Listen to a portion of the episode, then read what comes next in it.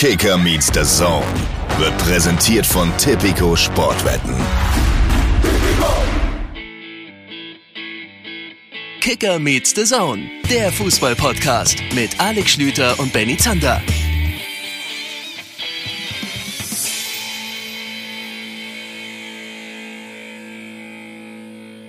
Hallo du. Du hast dich absolut richtig entschieden, denn du hast auch in dieser Woche wieder Kicker Meets the Zone eingeschaltet und dafür möchte ich dich beglückwünschen. Mein Name ist Benny Zander. Schön, dass du, dass ihr mit dabei seid und ähm, ich rufe meinen Podcast-Kompagnon, ist ein Wort, was leider im Sprachgebrauch nicht mehr so häufig vorkommt. Ich schaue mal kurz, Alex Schüder, man weiß nie genau, wo er sich rumtreibt. Das ist eine sehr kleine Wohnung, aber dafür sieht sie sehr teuer aus. Das muss München sein. Hallo. ja, völlig richtig. Die, die, die kleine, überbezahlte Wohnung. Hier links neben mir äh, sitzt meine Mitbewohnerin auf Toilette. Und, und, das, ist, das ist Schwabing at its best. Schönen guten Tag auch an euch alle zu Hause. Äh, übrigens, äh, das muss ich einmal vorab erzählen ich musste gerade meine Mitbewohnerin hier reinlassen, weil ich gestern nur mit ihrem Schlüssel spät nachts in diese Wohnung gekommen bin um auch, hey, gläserner Podcast ist doch klar, mal wieder ein bisschen was Menschliches zu zeigen. Ich bin gestern spät hier angekommen. Äh, übrigens über die Beweggründe, warum das überhaupt mit dieser Reise so ein bisschen spontaner wurde, müssen wir auch noch reden, denn eigentlich wäre ich in Mainz Reporter gewesen aber bin dann sehr spät hier in München am Flughafen angekommen, habe mich mit dem, der ein oder andere mag ihn kennen, Lufthansa Shuttlebus in Richtung Innenstadt begeben. Ich bin mir nicht sicher, ob wir Hörer und Hörerinnen haben, die regelmäßig mit der Lufthansa unterwegs sind. Weiß ich jetzt nicht. Ja, aber ich glaube, der ein oder andere hat das schon. Ist an sich eine ganz günstige Gelegenheit, um nach München reinzukommen. Doof ist, wenn man, während man in diesem Bus sitzt, äh, telefoniert. Liebe Grüße an Kollege Sebastian Kneißel, um über tolle neue DAZN-Formate zu philosophieren. Und dann, äh, nachdem man sich den, den Hausschlüssel schon aus dem Rucksack gekramt hatte und auf den Sitz neben sich gelegt hat, äh, aus dem Bus steigt und hier in Schwabing ankommt und merkt, hier ist kein Schlüssel. Ah. Und dann, es war 23 Uhr, wird hektisch. Weil erstens, meine Mitbewohnerin war nicht zu Hause. Zweitens, die Personen in diesem Haus, die einen Zweitschlüssel haben für die Wohnung, waren nicht mehr erreichbar, also nicht mehr wach. Und drittens habe ich mir auch gedacht, shit, das war laut Fahrplan der letzte Lufthansa Shuttlebus und der ist jetzt wahrscheinlich auf, auf dem Weg in seine, wo auch immer, Garage, versucht das noch irgendwie ausfindig zu machen. Dann kommst du zumindest an diesen Schlüssel noch ran und musst heute nicht irgendwo, weiß nicht, äh, wo schlafen. Was also habe ich gemacht? Ich habe dreimal versucht, beim Autobus Bayern äh, anzurufen, weil das ist irgendwie so die Überfirma davon. Beim dritten Mal, als ich schon nicht mehr damit gerechnet habe, mittlerweile war es 20 nach 11, ist jemand rangegangen, war auch ein bisschen empört, weil er gerade schon auf dem Weg zur U-Bahn war, weil er nämlich schon Feierabend gemacht hat. Ich habe ihm erklärt, ey, dummerweise habe ich meinen Schlüssel da auf dem Sitz gelassen. Ja, wann ist das gewesen und ähm, würde man den finden? Ja, sehr sicher, weil ich weiß, der lag halt da wirklich neben mir. Ist ja doof von mir, aber tut mir leid. Und er hat leicht mürrisch dann den Weg zurück angetreten, äh, hat gesagt, ich melde mich gleich noch nochmal. Ich habe gesagt, okay, es wird ja jetzt immer später und morgen früh muss er auch arbeiten. Dann gucke ich doch eigentlich einfach schon mal, dass ich mir so ein, so ein Mietauto hier nehme und schon mal in Richtung von diesem, diesem Autobushof fahre, wo die, wo die Busse halt schlafen. Und ähm, dann, dann rief er tatsächlich zurück und ich habe gesagt, ja, gut, dass Sie anrufen. Ich habe mich jetzt einfach schon mal dreist auf den Weg zu Ihnen gemacht. Ja, gut, aber ich habe den Schlüssel nicht gefunden. Mhm. Und ich dachte, ja, es kann eigentlich nicht sein, weil ich weiß halt so genau und ich war der einzige Passagier, sagt man das in einem Bus auch. Ich war der Einzige, der mitgefahren ist. Also die Sache ist für mich relativ klar und ich will jetzt auch, habe ich nicht gesagt, niemand muss so schnell, aber wenn, dann kann es nur der Busfahrer geklaut haben, das kann ja nicht sein. Äh, ja, kommen Sie ruhig vorbei und dann schauen Sie nochmal durch den Bus. Ich hin mit meinem Drive Now, ausgestiegen, den Typen ausfindig gemacht, mit dem in diesen großen Bus gestiegen. Kein Schlüssel da. In den anderen Bus, der es hätte auch nicht sein können, weil der ist halt davor gefahren. Ja, das ist der 422er und das ist der 424er. Der ist die Tour davor gefahren. Ja, schaue ich auch nochmal hin. Ich weiß ja, wo ich gesessen habe. Auch nicht da. Und ich sage, das kann eigentlich nicht sein. So, dann gemerkt, okay, jetzt wird's langsam kritisch, weil du musst ja heute noch irgendwo schlafen. Ich, meine Mitbewohnerin, die ähm, so halb am anderen Ende der Stadt ähm, übernachtet hat, ähm, mehr möchte ich dazu nicht sagen, äh, angerufen und gesagt, hey, kann ich, kann ich vielleicht äh, deinen Schlüssel noch irgendwie abholen? Ja, gut, haut irgendwie hin.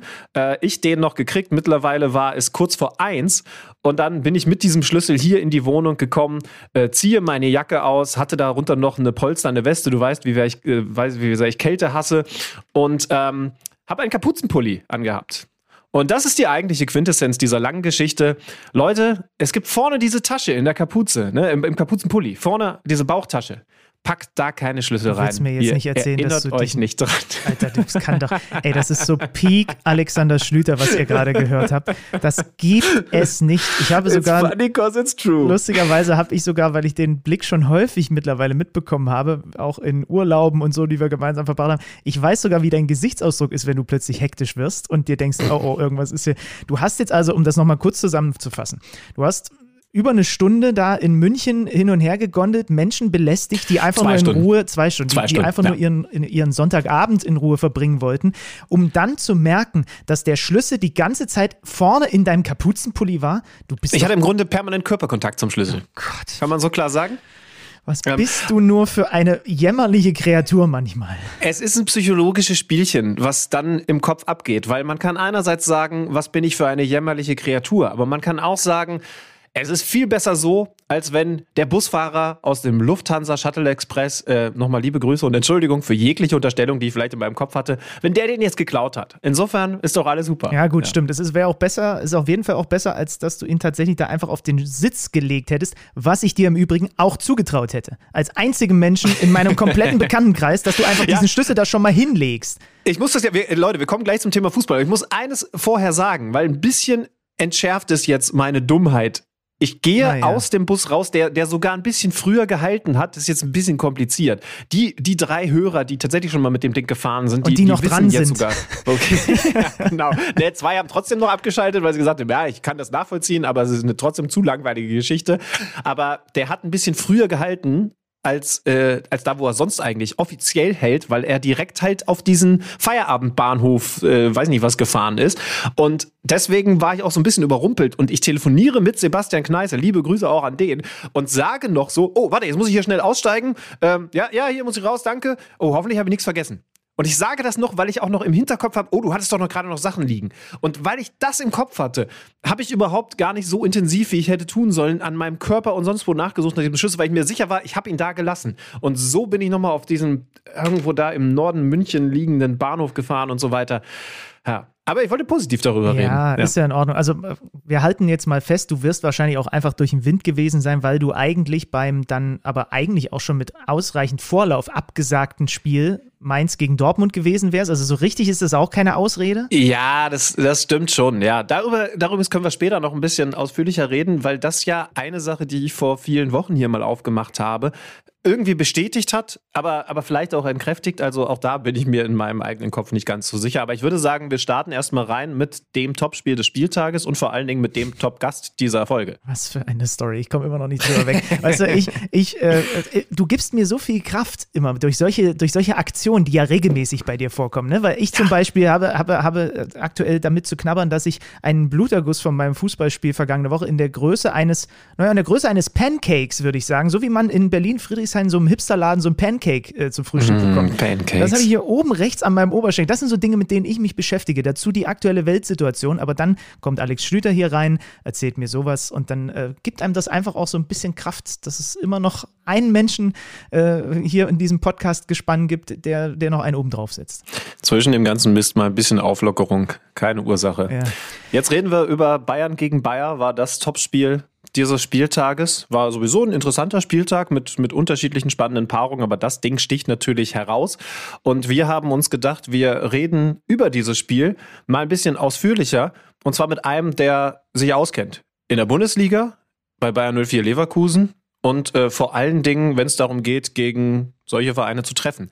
Stefan Kiesling mittlerweile tätig für Bayern 04 Leverkusen und jetzt mal so, was peilen wir an? Dreiviertel Stündchen mit uns beschäftigt. Genau, wir sprechen jetzt einfach mal mit einem Ex-Bundesligaspieler über das Topspiel. Haben wir lange nicht mehr so in der Art und Weise gemacht. Analysieren mit ihm, was denn da los gewesen ist bei diesem Unentschieden am Ende zwischen den Bayern und Leverkusen. Jetzt Stefan Kiesling hier bei Kicker Meets Saison.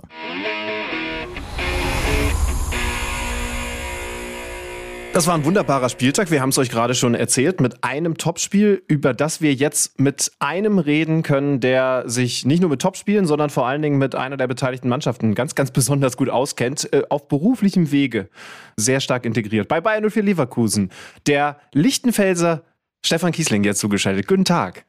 Hallo zusammen. Wir müssen, wir müssen, euch zu Hause einmal kurz erzählen. Wir haben gerade im Vorgespräch äh, festgestellt, dass es bei Stefan, bei dir, dass es da in puncto Geburtsort zumindest eine gewisse Komplikation gegeben hat. Tatsächlich ist die Aussage, du bist gebürtiger Lichtenfelser richtig, aber was die Identifikation mit diesem wunderschönen Ort angeht, ist es dann bei dir doch ein bisschen was anderes. Ja, ich bin in Bamberg aufgewachsen von Anfang an. Das Krankenhaus wurde damals nur umgebaut und deswegen bin ich dann in Lichtenfels oder nach Lichtenfels ausgewichen und äh, da wurde ich dann geboren.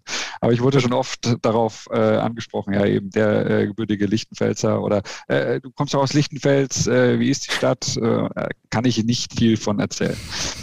Aber das ist tatsächlich, ich meine, ich meine, in der Jugend äh, macht man sich da vielleicht noch nicht so einen Kopf, aber dann erscheinen diese Zeitungsartikel und wir Journalisten machen das ja wirklich unglaublich gerne. Ne? Es, es gibt diese berühmten kleinen Orte, die nur durch einen Sportstar, ne? der Leimener, der Heppenheimer. Heppenheim ist, glaube ich, Vettel. Ne? Ich weiß, wer ist ein Leimener? Ist Steffi Graf oder Becker? Wer, wer ist? Das weiß der, ich nicht. Aber Vettel ist äh, Heppenheim. Ja. Und was ist mit ja. äh, Schumacher? Schumacher ist doch auch ein ganz spezieller Ort. Also, ne? ich, ich, ich gebe jetzt der Leimener ein und klar, was kommt als allererstes? Boris Becker. Ah, okay.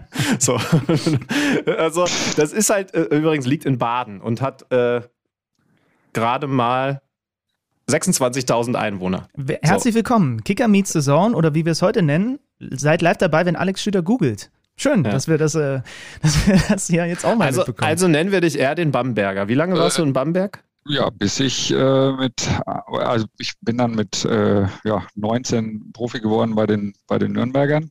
Da bin ich dann auch hingezogen. Also 19 Jahre war ich dann in Bamberg und äh, ab dem 21. Lebensjahr dann ja hier in Leverkusen. Bamberg ist schon ein sehr schönes Städtchen, muss ich sagen. Also da ist ein sehr schönes Innenstädtchen. Da, da, ich bin da häufiger mal wegen Basketball, deswegen äh, kann ich da tatsächlich äh, etwas genauer drüber Auskunft geben. Ja, Sagt genau. der Zwickauer oder der Leipziger Benny Zander, je nachdem, wie er genannt werden möchte. Genau, gebürtiger Zwickauer, äh, wohnhaft in Leipzig. Ich habe eine Sache übrigens noch, bevor wir jetzt gleich in dieses Topspiel reingehen, über äh, unseren heutigen Gast erfahren. Da habe ich direkt glänzende Augen bekommen. Stimmt es, dass du aus deiner aktiven Zeit fast 400 Trikots hast? Ähm, tatsächlich ja. also ich habe äh, damit angefangen, auch schon als Kind so ein bisschen äh, zu sammeln ähm, ich sag mal, beim Preisausschreiben mal ein Trikot gewonnen, das habe ich, hab ich behalten. Aber als ich dann ähm, ja, äh, Profi wurde, habe ich direkt schon irgendwie angefangen, Trikots zu tauschen. Früher war das ja immer ein bisschen, bisschen einfacher. Da hat man direkt irgendwie nach dem Spiel mit seinem Gegenspieler äh, das Trikot getauscht. Ja, und nach so vielen Jahren jetzt äh, hat sich da einiges angesammelt. Und äh, jetzt habe ich so ein paar Kisten im Keller stehen. Äh, ja, mit was, so vielen was, Trikots. Was ist von den 400 das Nummer 1 Trikot? So das, was dir selber auch das Wertvollste ist?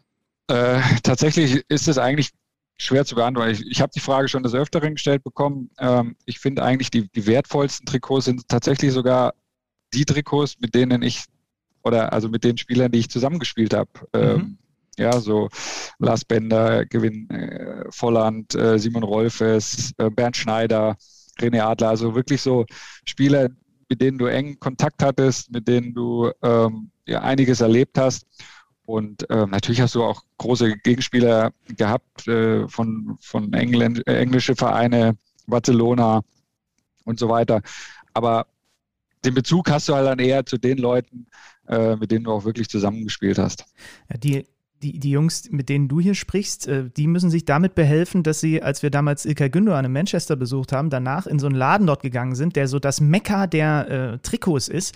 Und äh, ich bin da zum Beispiel rausgegangen mit einem Trikot von Oberfemi Martins, einem Trikot von Ronaldinho, einem Trikot von Henrik Larsson. Und wenn Alex Schüder mich nicht am Schlawittchen da rausgezogen hätte, hätte ich noch zwölf andere Trikots und mein komplettes Monatsgehalt wahrscheinlich dort gelassen. Ja, wobei man muss ja ehrlich sagen, es ist halt ein Unterschied, dass es nicht die getragenen Trikots sind, aber aber ja, äh, du hast ja. da einen gewissen Fable für. Also wahrscheinlich wärst du als Profi auch so geworden. Wobei mich interessieren würde, daran habe ich schon häufiger gedacht, wenn man das dann am Fernseher oder im Stadion miterlebt, Gibt es einen Moment, an den du dich zurückerinnerst, der ganz unangenehm gewesen ist, nämlich als du mal jemanden gefragt hast und der hat dich dann abgelehnt beim Trikottausch? Sowas kann ja ein Profi auch ganz schön erden. Äh, ist korrekt, äh, ist mir aber zum Glück nicht passiert. also das kann, kann, ich leicht beantworten, ist mir tatsächlich nicht passiert. Also bis jetzt war es immer so, dass es auch geklappt hat. Vor allem, weil das auch äh, dein meistens dein direkter Gegenspieler war. Also ich habe sehr viele Innen Innenverteidiger-Trikots. ja, und äh, da ich ja auch, äh, sage ich mal, ein Spieler war, der sich auch mit den, mit den Gegenspielern unterhalten hat, also das heißt, es war immer auch ein gutes Verhältnis, ähm, war das überhaupt kein Ding. Aber Moment, ja. also ich schätze dich jetzt nicht als Trash-Talker ein. Vielleicht liege ich damit auch komplett falsch. Worüber redet man denn so auf dem Bundesligaplatz? Ach du, das sind so ganz äh, einfache, banale Dinge. Äh, äh, erstmal geht es schon darum, äh, im Zweikampf, man fällt beide, wir fallen beide hin und äh, man hilft sich dann auch gegenseitig auf. Also so äh, mittlerweile, weiß ich nicht, hast du manchmal die Situation, auch der lässt ihn einfach liegen. Aber ich war halt immer, egal ob der mich auch getreten hat oder nicht, bin ich halt dann hingegangen und habe ihm aufgeholfen. Oder beim Eckball gab es mal eine Situation, wo du dann darüber redest, ob das jetzt ein Eckball war oder nicht. Okay. Ja, oder äh, manchmal gab es auch Späßchen, wo ich gesagt habe, du, ich laufe jetzt an dir vorbei und köpfe den Ball rein. Also es waren dann so, so ein paar Sachen, äh, die man halt dann immer irgendwie äh, in, in, je nach Situation dann äh, rauslässt. Also wenn du nach so einem Spruch einen Talk gemacht hättest, sage ich dir ganz ehrlich, dann hätte ich das Trikot nicht mehr mit dir getauscht. Aber offensichtlich hast du dann nicht getauscht. Ja. Na komm, wir gehen jetzt rein in unsere Topspielanalyse, denn das ist natürlich so ein bisschen der Anlass, weswegen wir auch gesagt haben, ach komm, wir laden mal den Stefan Kiesing hier zu uns in den Podcast ein, wenn seine Leverkusener schon so im Fokus sind, sie ja eh schon die ganze Saison über, aber jetzt natürlich am Wochenende umso mehr. Ein 1 zu 1 am Ende beim FC Bayern, ganz unterschiedliche Phasen in diesem Spiel drin. Mit welchem Gefühl bist du am Samstagabend eingeschlafen aus Leverkusener Sicht? Was fängt man an mit diesem Unentschieden? Fangen wir mal so an. Äh, ich bin eigentlich sehr gut eingeschlafen. Ähm eigentlich auch mit einem guten Gefühl, weil wir dann äh, natürlich einen Punkt mitgenommen haben. Ähm, ich kenne es als Spieler, aber auch äh, natürlich jetzt die letzten, ich glaube, ich habe eine Statistik gesehen, die 20 Jahre zurückliegt, wo wir irgendwie mit 17 Niederlagen da nach Hause gefahren sind. Und das war Erfolg. Also wir haben äh, im Hinspiel ähm, auch war, war ja ein großes Thema, äh, das Topspiel damals. Ähm, und, und, du kriegst dann fünf Stück. Ähm, das war schon bitter. Und jetzt bist du da hingefahren, hast auch nicht gut gespielt die erste Halbzeit, also bis, zur, bis zum Ausgleich sozusagen. Und ähm, hast dann schon ein bisschen das Gefühl gehabt, oh, da müssen wir aber die Kurve kriegen. Und ähm, dann war es echt immer besser. Diese Phase haben wir überstanden gehabt und dann war der Punkt definitiv verdient. Wenn nicht sogar mit ein bisschen Glück äh, hätten wir vielleicht sogar das, das, äh, ja, den Sieg verdient gehabt. Das ist unterm Strich. Also wir sprechen natürlich im, im Verlauf auch jetzt noch über, über die Entwicklung in diesem Spiel. Gab ja da tatsächlich einige. Aber unterm Strich glaube ich wirklich, dass das Allerwichtigste aus Leverkusener Sicht, dass anders als im Hinspiel. Das, das haben wir ja mit der Zone live übertragen und ich war, ich war bei euch in der Arena und muss echt zugeben, ich war, ich war als Neutraler ein bisschen enttäuscht, weil wir natürlich alle mega Bock drauf hatten. Es war, glaube ich, damals Erster gegen Zweiter. Äh, aber dass ihr jetzt eben anders als im Hinspiel, obwohl es, da sind wir in der Anfangsphase, ja nicht besonders gut losging für Leverkusen, dann gezeigt habt, nee, wir können auch mit so einem starken Gegner auf Augenhöhe agieren. Es waren dann nicht die kompletten 90 Minuten, aber ihr habt jetzt gezeigt, dass es eben nicht zwingend nochmal eine ganz andere Kragenweite ist, äh, so wie es leider im Hinspiel der Fall gewesen ist. Ja, genau. Also ähm, jetzt, wenn man die ersten 35 Minuten, wie gesagt, betrachtet, dann pff, tat mir das schon weh, irgendwie auch von oben äh, zu schauen und und natürlich zu hoffen, oh, äh, vor allem nach dem, nach dem Rückstand, dass du nicht gleich noch einen reinkriegst. Aber vor allem nach diesem Eigentor, und das muss halt dann manchmal äh, mal sein in, in, in gewissen Spielen, ähm, so, ein, so ein Wachrüttler. Und es war, glaube ich, dieses, dieses Eigentor, äh, wo wir ja innerhalb von, ich glaube, fünf Minuten 300-prozentige Torchancen hatten. Und da ist es eigentlich schade, dass du nicht einfach mal kaltschnäuzig bist und dieses Ding dann auch reinmachst. Ähm, und zweite Halbzeit war es, ja, war es ein offenes Spiel. Ähm, hat eigentlich auch Spaß gemacht zuzuschauen. Und ähm, dann am Ende des Tages, genau, musst du sagen, boah, super, Du bist da hingefahren nach München und hast einen Punkt mitgenommen.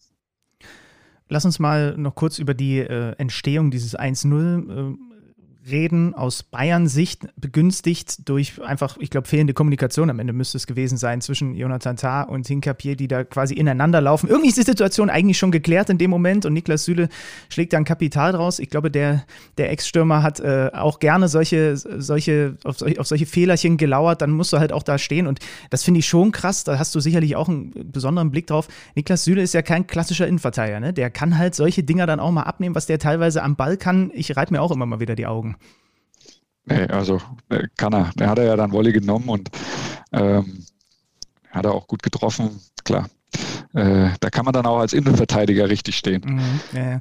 Ähm, und dann eben dieses Eigentor. Äh, du hast gesagt, bis zur Pause, dann müsst ihr eigentlich sogar 2-1 führen. Das stellt dieses Spiel komplett auf den Kopf. Bis dahin die Bayern super dominant, sehr gut im Spiel, die Besetzung der Räume passt, äh, also alles läuft nach Bayern-Plan. Und dann kommt Müller nach Freistoß, drückt den ins eigene Tor und plötzlich beginnt dieses Phänomen, worüber ich gerne mit euch mal ein bisschen sprechen würde, weil das ist etwas, das, das kann man ja gar nicht so richtig fassen und begreifen, wenn man nicht selber, zumindest wie wir beide auf dem untersten Level, aber äh, egal auf welchem Fußballlevel, jeder hat das schon mal erlebt. Du bist unterlegen, der Gegner, dem gelingt einfach alles. Und dann gibt es einen Moment, in dem Fall halt dann ein Gegentor, das häufig der Auslöser ist, und so ein Fußballspiel kippt. Äh, Stefan, geht dir das auch so, dass das ganz schwer Leuten, die nichts mit Fußball am Hut haben, begreiflich zu machen ist, wie das eigentlich sein kann, dass plötzlich der einen Mannschaft das Spiel komplett entgleitet und bei der anderen plötzlich Dinge, die vorher gar nicht funktioniert haben, plötzlich funktionieren, ne? Es ist wirklich ein Phänomen, aber es ist nun mal dieser Sport und, und, nicht nur Fußball. Äh, du hast es ja in vielen anderen äh Sportarten auch. Letzte Beispiel, äh, Tennisfinale äh, von Rafa Nadal, mhm. wo eigentlich wird wahrscheinlich jeder drauf gesetzt im dritten Satz, äh, den verliert er noch, vor allem als er noch zurücklag. Am Ende gewinnt er das. Und äh, das ist schon manchmal, man kann es einfach nicht erklären. Also äh, im Fußball genauso als, als Stürmer, du hast Phasen, da kannst du machen, was du willst. Der Ball springt vor deinen Füßen und du kannst ihn nur noch reinschieben. Und dann gibt es Phasen, wenn es nicht läuft, äh, der Ball springt einen Meter weg und du kannst ihn nicht reinschieben. Ja, oder wenn, wenn die Vereine, die hinten drin stehen, eher immer meistens so ein bisschen Pech haben äh, in gewissen Situationen, haben halt die Vorderen, äh, die erarbeiten sich das Glück. Und so ist es im Sport nun mal. Und ähm, ja, jetzt haben wir dann so eine Phase im Spiel, wo wir total unterlegen waren. Du hast es gesagt gehabt. Ähm, ich finde, wir haben überhaupt nicht geschafft, unser Umschaltspiel äh, in den ersten 30, 35 Minuten irgendwie um, um, umzusetzen.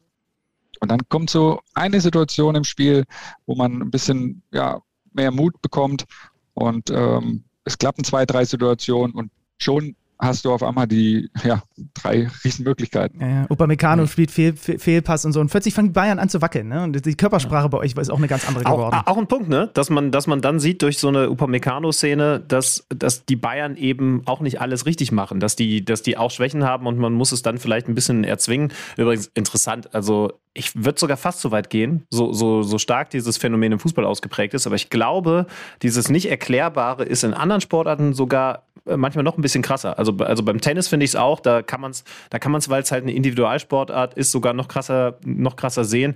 Äh, ich finde es, äh, da, da kann der Bamberger wahrscheinlich auch was zu sagen. Beim Basketball auch, auch enorm.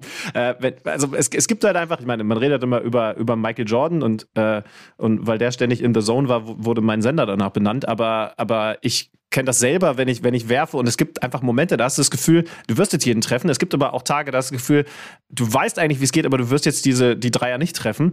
Äh, Im Golf zum Beispiel ist es auch ganz, ganz krass, dass du manchmal einfach nicht drüber nachdenkst du triffst jeden Ball und dann weißt du nicht mehr, wie es geht und, und, und, und schlägst keinen Ball mehr sauber. Also das ist vielleicht sogar noch ein bisschen krasser als beim Fußball. Ich glaube sogar, je mehr Individualsportart, dann äh, desto krasser nochmal ausgeprägt. Da rennst du, glaube ich, bei unserem Gast offene Türen ein. Ich glaube, ist auch ein passionierter Golfer, wenn ich es richtig mitbekommen habe. Ja, passioniert würde ich es nicht sagen. Also klar, ich bin ein großer Basketball-Fan und äh, selber spiele ich Golf, das stimmt. Aber da merke ich es auch so, wo du sagst, du hast einen genialen Abschlag, liegst du 60 Meter vom Loch. Vorher hast du den dreimal an die Fahne gehauen oder, also über drei, ja, so gut bin ich nicht, aber ähm, du weißt, du kannst diesen Schlag eigentlich, kommst da hin und auf einmal schreibst du dir eine Acht auf und denkst dir, äh, ja. wie geht das? Ja, und ähm, ja, das sind Dinge, die kann man sich einfach manchmal nicht erklären. Das sind so Konzentrationssituation, Natürlich auch äh, jetzt beim Golf nicht, aber bei Tennis als Beispiel, dann hat es natürlich auch nochmal was mit dem Gegner zu tun. Und ähm, das hat, ich finde, es war ein großartiges Beispiel eigentlich, das mit, mit Rafa Nadal, wie du, wie du in so einer Situation, also ist ja noch nicht mal so, wo du sagst, okay, jetzt gewinnt er halt den dritten Satz, ja, ähm, mhm. und, und dann verliert er halt den vierten, weil äh, der andere einfach besser war an dem Tag. Mir war es halt wichtig, das mal mit, mit reinzubringen, weil man hat es jetzt in diesem Spiel so eklatant dann vor allem danach halt gemerkt, ne, nach diesem Eigentor, diese Chancen von Adli, die Bayern fangen an zu wackeln, weil Schütti, wir reden ja häufig auch hier auf einer theoretischen Ebene dann manchmal, ne, auch wenn wir zum Beispiel Schiedsrichtersituationen erklären, aber das sind, das sind Momente, da hört die Theorie einfach auf. Und da kann man auch aus, aus Theoriesicht etwas äh, anhand eines Fußballlehrbuchs oder so nicht mehr erklären. Weil das ist dann halt eine, ja, das sind dann einfach irgendwelche Schwingungen, die da gerade auf dem Feld unterwegs sind, wo halt nicht mehr mit äh, 4-4-2 und äh, irgendwelchen Dingen dagegen zu argumentieren ist.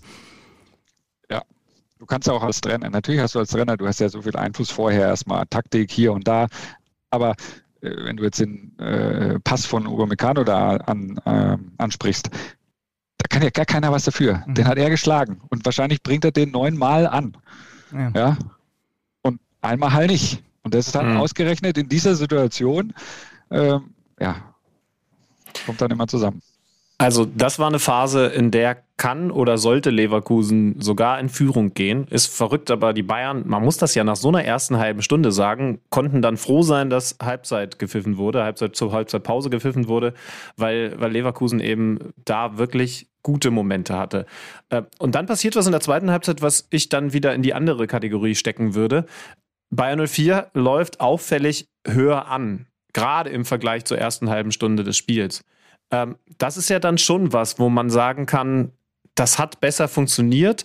Man kann auch fragen, warum nicht gleich so? Ist es für dich trotzdem verständlich, dass man erst einmal kompakter ins Spiel reingegangen ist und, und ich sag jetzt mal diesen Schachzug, die Bayern vorne zuzustellen, dann erst später gewählt hat? Ja, ist es ja auch. Also Jungs haben ja das auch die ganze Woche trainiert. Die haben verschiedene Situationen durchgespielt und da ging es eben darum, wir haben sehr schnelle Leute vorne und äh, denen müssen wir Raum geben, denen müssen wir Platz geben und wir wollten eben kompakt stehen, um da in den zentralen Situationen auf den Außen die Bälle zu erobern und dann eben vorzuspielen. Und genau das sind die Punkte. Die, die erst, das, wir haben ihn sogar ein zwei, wir haben ihn sogar ein paar Mal erobert, aber haben ihn eigentlich eher blind nach vorne gespielt, statt zu den Leuten, die mit dem Ball dann auch was anfangen können. Und ähm, das hat dann auch besser, vor allem in der zweiten Halbzeit, viel besser geklappt. Und in der Phase nach dem 1-1 ähm, hat man sich ja auch nochmal gesagt, hey komm, das macht man auch, macht man auch mal gerne, wenn, wenn man mal ein Tor macht, äh, dass man dann nochmal so ein paar Minuten drauf geht, um, um da zu zeigen, okay, wir wollen gleich noch eins machen. Und das war dann in dem Fall auch so. Und äh, dann auch, klar, setzt du die Bayern natürlich auch mal unter Druck. Mhm. Äh, weil du es gerade ansprichst, völlig, völlig wichtiger Punkt, äh, richtiger Punkt natürlich noch. Ähm, Leverkusen Aufste Leverkusens Aufstellung ohne Schick logischerweise nicht dabei, aber vorne mit Wirtz, Adli und Diaby. Das ist ganz viel Geschwindigkeit. Das ist aber erst einmal kein Mittelstürmer. Alario kam erst kurz vor Schluss. Ich habe dazu zwei Fragen an Stefan Kiesling. Erstens, äh, würdest du sagen, die Taktik ist dann übers gesamte Spiel so aufgegangen? Und zweitens, wie hätte Mittelstürmer Ke Stefan Kiesling äh, reagiert, wenn der Trainer zu ihm gesagt hätte, äh, der Schick ist heute zwar nicht mit dabei, du hättest eine Chance auf die Startelf, aber ich habe mich für eine andere Taktik entschieden. Wir spielen ohne richtigen ja, Der Kiesling hat ja immer von Beginn an gespielt, muss man sagen. Da hast du mir die Frage 2 ja schon weggenommen. also tatsächlich kann ich dir das gar nicht beantworten, außer am Ende meiner Karriere, aber da war das ja dann echt eher, oder lag es dann auch an, an der Hüfte. Ähm, das kam eigentlich gar nicht so wirklich äh, in, in, Frage. Und Gutes bei Leben. Frage, äh, ja, bei Frage 1 äh, war es einfach dann so, war genau das der Punkt. Also ja, Lukas ist vor allem wenn du dann als Mittelstürmer ist, dann bist du ja, ich wusste, der habe das ja auch selber miterlebt. Wenn, dann haben wir den Ball langgeschlagen und ich habe versucht, irgendwie den Ball zu sichern und weiterzuleiten. Und äh, Lukas hat unglaubliche Qualitäten, ähm, aber dann eben diese Kopfballduelle zu gewinnen, da tut er sich dann eher ein bisschen schwer. Und ich glaube, dass äh, Gerardo dann eben so die Taktik ausgerichtet hat, dass er lieber dann eben die drei Schnellen vorne hatte, um, um die eher flach anzuspielen und dann eben äh, ja, über die Außen und äh, durch die schnellen Leute nach vorne zu kommen. Gleiche Marschrichtung wie die Woche davor die Frankfurter. War auch kein klassischer Stürmer drauf. Ne? Also die Frankfurter haben es gegen die Bayern auch so versucht zu machen. Das äh, kommt immer wieder, dass man dann tatsächlich auch mal auf die Jungs verzichtet. Ich habe auch in der zweiten Halbzeit geguckt, wann, wann kommt denn ein Alario? Kam dann mit äh, Asmun, äh, der sein Debüt gefeiert hat, äh, kurz vor Schluss. Ziemlich ich, am Ende. Ja. genau. Aber ich, ich bin einmal, ich bin immer der Meinung, äh, dass ohne Stürmer natürlich nicht geht irgendwie. Ja, die brauchen auch die Tore. Ja, oder bist, die machen ja auch die du bist, Tore. Du bist aber auch befangen, muss man auch dazu ja. sagen.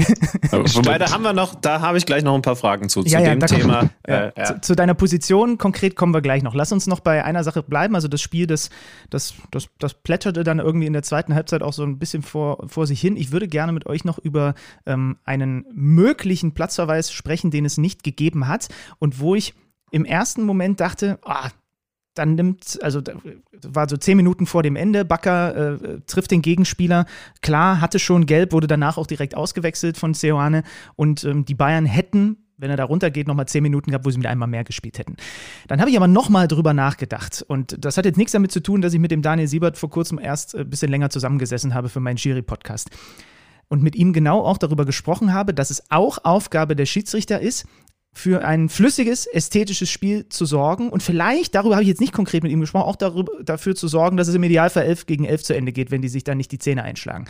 Ähm, ich fange mal mit dem Nicht-Leverkusener, mit Schlüti an. Fandst du das richtig, ähm, dass man sagt, ich gebe dem Trainer jetzt noch mal eine Chance, ihn runterzunehmen, auch wenn es eigentlich ein gelbwürdiges Foul war? Ich, äh, genau, das, das erlebt man ja immer wieder. Ne? Gib ihm die Chance runter. Also es gab sogar früher dann mal Kommunikation, dass Schiedsrichter dafür gelobt wurden, dass sie rausgegangen sind zum Trainer und gesagt haben, Stimmt. wenn der jetzt noch ein Foul macht, dann ist er runter. Und ich weiß noch, dass es darüber mal eine Debatte gab, weil das ja in keinem Regelwerk steht. Also das ist ja eigentlich Fingerspitzengefühl auf die Spitze getrieben, äh, wenn man das so auslegen möchte. Und ich habe danach noch mal so ein bisschen neu drüber nachgedacht, weil eigentlich fand ich das gut, weil das ist alles irgendwie so, das, das, das bringt diese menschliche Komponente rein. Ne? Dass, dass dieses, hey, pass auf, ich, also ich muss gleich durchgreifen, aber, also wie in der, wie in der Kindeserziehung im Grunde, ne? Aber, aber jetzt, also das ist jetzt aber die allerletzte Verwarnung. Und, und dann überlege ich, sollte Fußball Kindeserziehung sein, weil es gibt natürlich ein klares Regelwerk und dann auch an sich eins, was streng durchzuziehen ist. Ähm, ich muss zugeben, also von, von meinem ersten Impuls, auch wenn ich vermute, dass Stefan da jetzt eher pro Backer reden wird, würde ich gerne eine andere Position annehmen, aber, aber meine, mein erster Impuls ist, ich finde das gut, wenn, wenn, wenn solche Situationen entstehen und wenn der Trainer die Chance hat, den noch runterzunehmen. Es ist ja auf eine Art dann immerhin auch eine Schwächung, wenn man das aus Fairness-Aspekten oder Gründen äh, sehen will. Aber, aber ich fand es jetzt erstmal irgendwie gut, ja. Natürlich bin ich pro Backer, das stimmt.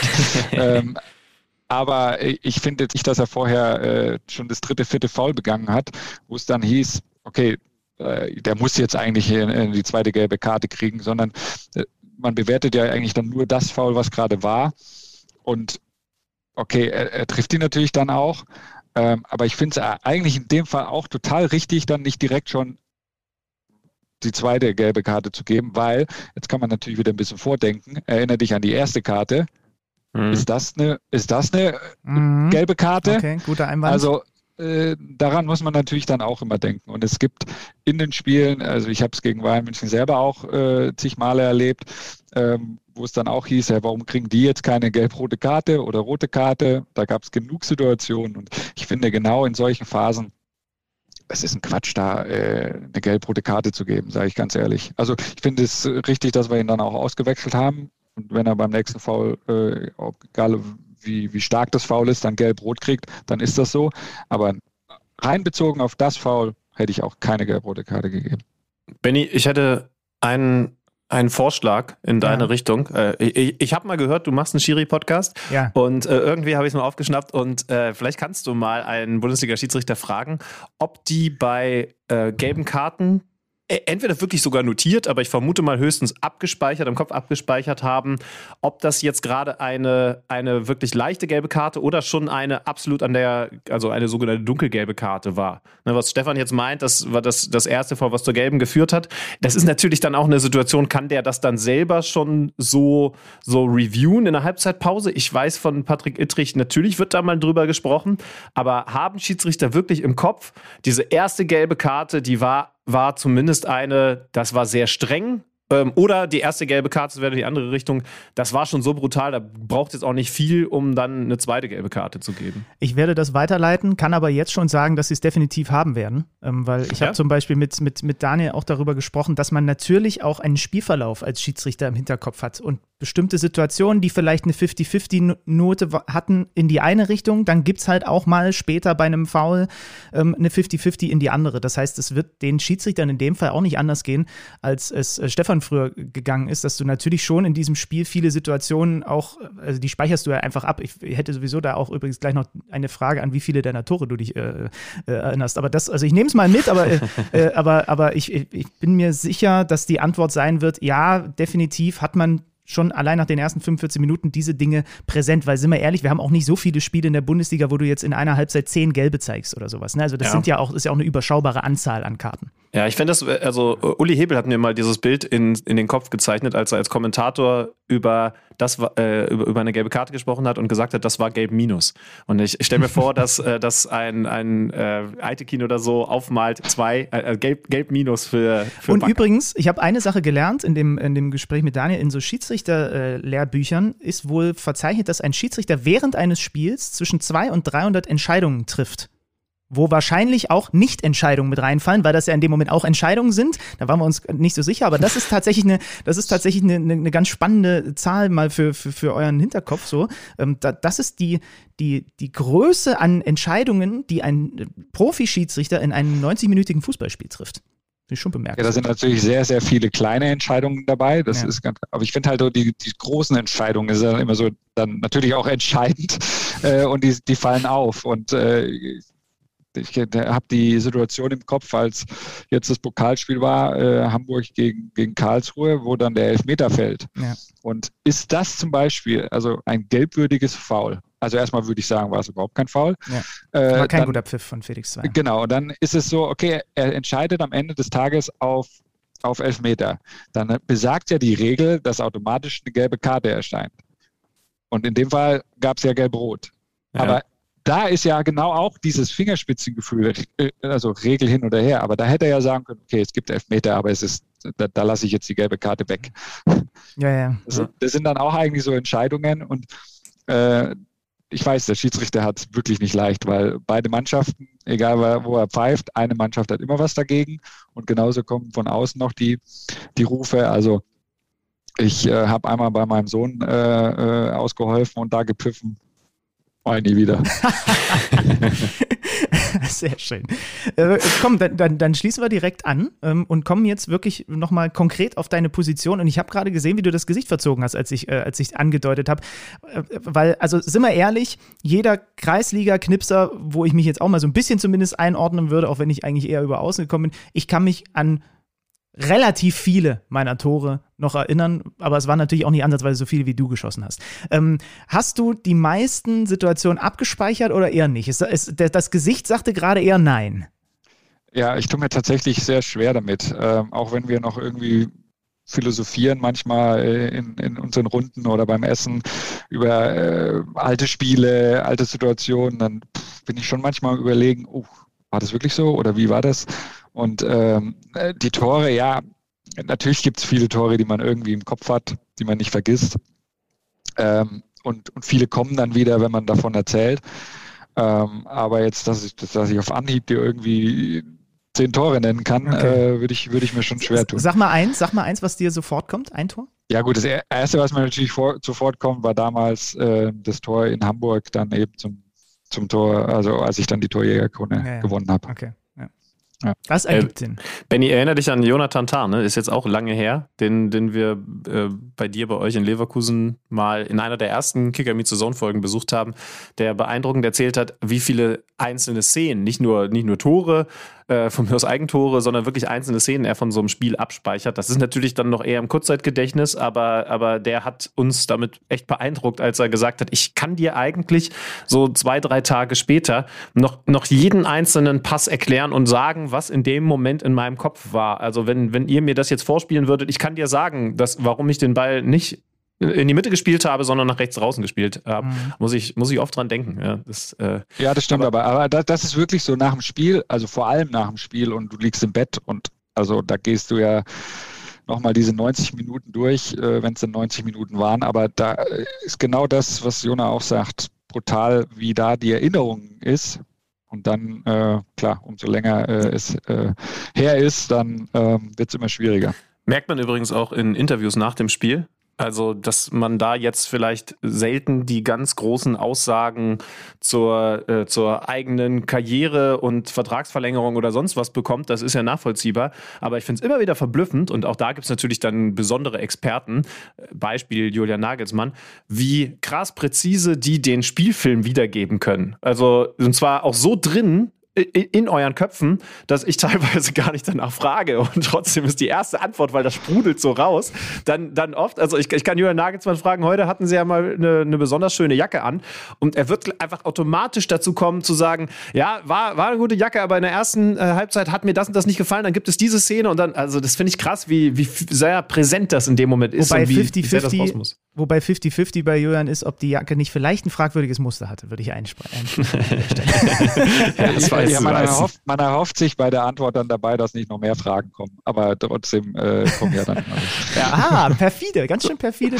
Macht es für einen. Reporter nicht immer leicht, wenn, wenn man sich, also äh, kleiner Tipp für, für, für junge Reporter, weil da musste ich auch durch, äh, lieber nicht vornehmen, erstmal nach der ersten Halbzeit zu fragen und dann nach der zweiten Halbzeit, weil sehr, sehr wahrscheinlich wird die Antwort in der, äh, zur ersten Halbzeit schon die zweite Halbzeit zusammenfassen. Das ist korrekt, Ja. ja, sehr schön. Ja, Und dann steht man blank da. Das nur, das nur mal so am Rande. Wir sind, wir sind bisschen, wir sind weit abgebogen. Ne? Wir wollten eigentlich mit dir heute nochmal über das Thema die Wiederauferstehungsstudie, so haben wir es, glaube ich, hier mal genannt, des Neuners in der Bundesliga sprechen. Ja, nimmst du, die, nimmst du die Entwicklung auch so wahr? Also zum Ende deiner Karriere würde ich jetzt mal ganz grob einordnen, gab es dieses Trendwort falsche Neun. Obwohl, ja, eigentlich sogar auch Ja, das einige war Jahre nicht, davor. da- das war schon, ich wollte gerade sagen, das Ja. war schon weit davor eigentlich. Äh, Äh, Vielleicht habe ich das Ende deiner Karriere einfach weitergefasst. oder du das schon war früher nur los, Spaß. meintest du. Nein. Nein, war Spaß. Ähm, aber, tatsächlich stimmt. Ja, es ging schon früher los. Also da habe ich, war ich wirklich noch aktiv dabei. Ging das ja schon los. Und ähm, ja, ich halte davon nichts. Das habe ich damals schon gesagt gehabt. Ich finde sogar ehrlicherweise gut, wenn man sogar mit zwei Stürmern spielt, weil, weil du äh, so viel Unterstützung dann hast und äh, der eine kann auf dem ersten Pfosten laufen, der andere auf dem. Wir, wir wissen ja, wie das ist. Die Leute oder die Jungs laufen ungern äh, den harten Weg auf dem ersten Pfosten, um Räume frei zu machen. Nee, die wollen halt dann doch sich lieber absetzen und das Tor selber machen.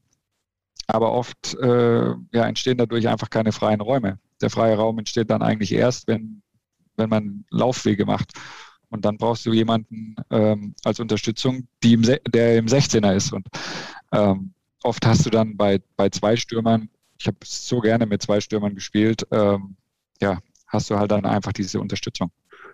Also dafür, dass ich jetzt gerade diesen, diesen miesen Spruch gemacht habe, du warst schon einer, der vermutlich bei so einem Zwei-Stürmer-System beliebt beim Nebenmann gewesen ist, weil, weil, du, weil du mal den ersten Pfosten angelaufen hast, oder nicht nur mal, sondern, sondern regelmäßig, oder?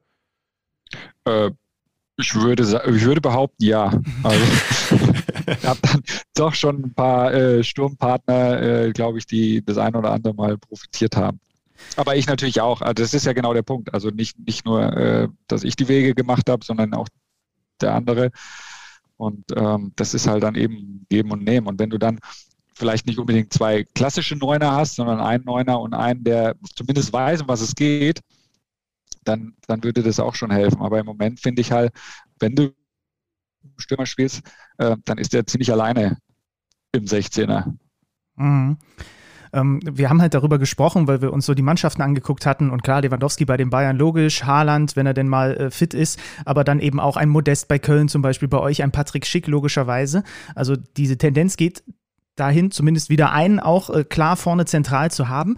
Äh, aus deiner Sicht muss der heute trotzdem andere Dinge können und machen, als du vielleicht so auch so in der, in der ersten Hälfte deiner Karriere? Hat sich am Anforderungsprofil für einen Stürmer was verändert zu- im Vergleich von dir jetzt zum Beispiel zu einem Patrick Schick bei, bei Leverkusen vorne drin?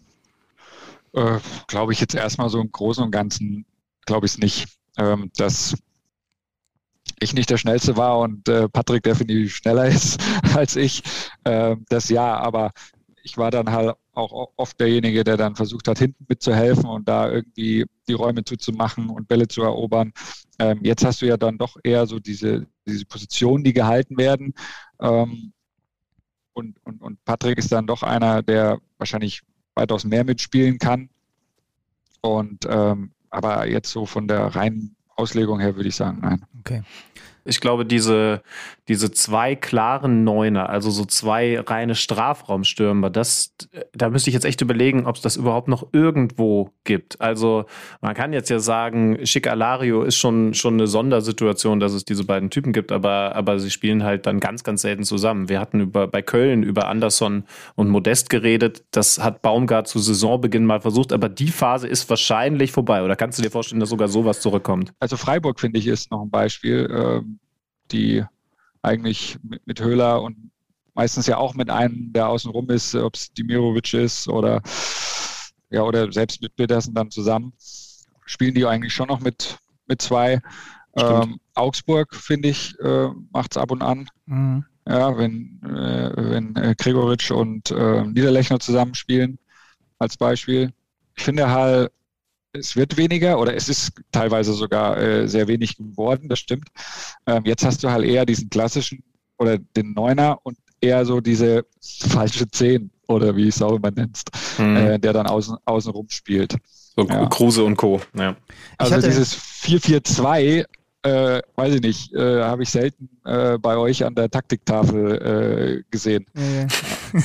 ich habe gestern, ich habe gestern lustigerweise Juve kommentiert und da war es zwischenzeitlich mal so, aber auch nur situativ. Da hattest du Morata und Vlaovic vorne drin ähm, und dann aber auch immer wieder, dass Morata dann auf den linken Flügel gegangen ist, weil du Quadrado rechts hattest. Also es war dann teilweise mal so, aber eben immer nur mal zwischen, zwischenzeitlich mal so.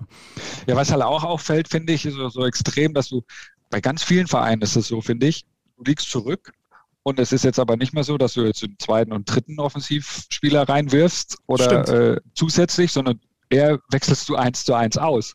Und ja. du denkst so, oh, okay, ich kann mich an Spiele erinnern, da waren vier Mittelstürmer auf dem Platz, äh, weil wir das Tor noch machen wollten. Ja. ja. Aber ja, äh, übrigens, die Bayern haben es am Samstag gemacht, ne? Die haben dann, das, das macht ja Julian Nagelsmann schon immer wieder Choupo-Moting an die Seite von Lewandowski gestellt. Äh, also die Variante gibt. Ich finde Juve ist übrigens echt ein gutes Beispiel. Die, die habe ich jetzt in der Champions League ja vor Ort mal intensiver beobachten dürfen. Also Morata, klar, der, der hat, ist auch einer, der Zug hat und der auf dem Flügel Tempo machen kann, aber eigentlich ist er, ist er Neuner und Vlaovic äh, dazu. Ah, klar, auch spielerisch toll, bin sowieso ein Riesenfan von dem, aber das ist wirklich ein, ein Zwei-Stürmer-Team. Mhm. Ja. Mhm. ja. Also jetzt in den letzten ein, zwei Spielen hat er sich, äh, kam Morata von der Bank, aber jetzt am Wochenende, weil ich das eben auf The Zone kommentiert habe, habe ich es gerade frisch vor Augen. Sag mal, Stefan, ähm, um jetzt nochmal den Umschwung zu kriegen und ein bisschen nochmal mehr Richtung deiner Karriere abzubiegen, deiner aktiven. Ähm, die wichtigste Frage, die mich da eigentlich interessiert, wir erinnern uns ja zurück, zum Ende deiner aktiven Laufbahn hattest du extreme Probleme ähm, mit dem Rücken, mit der Hüfte.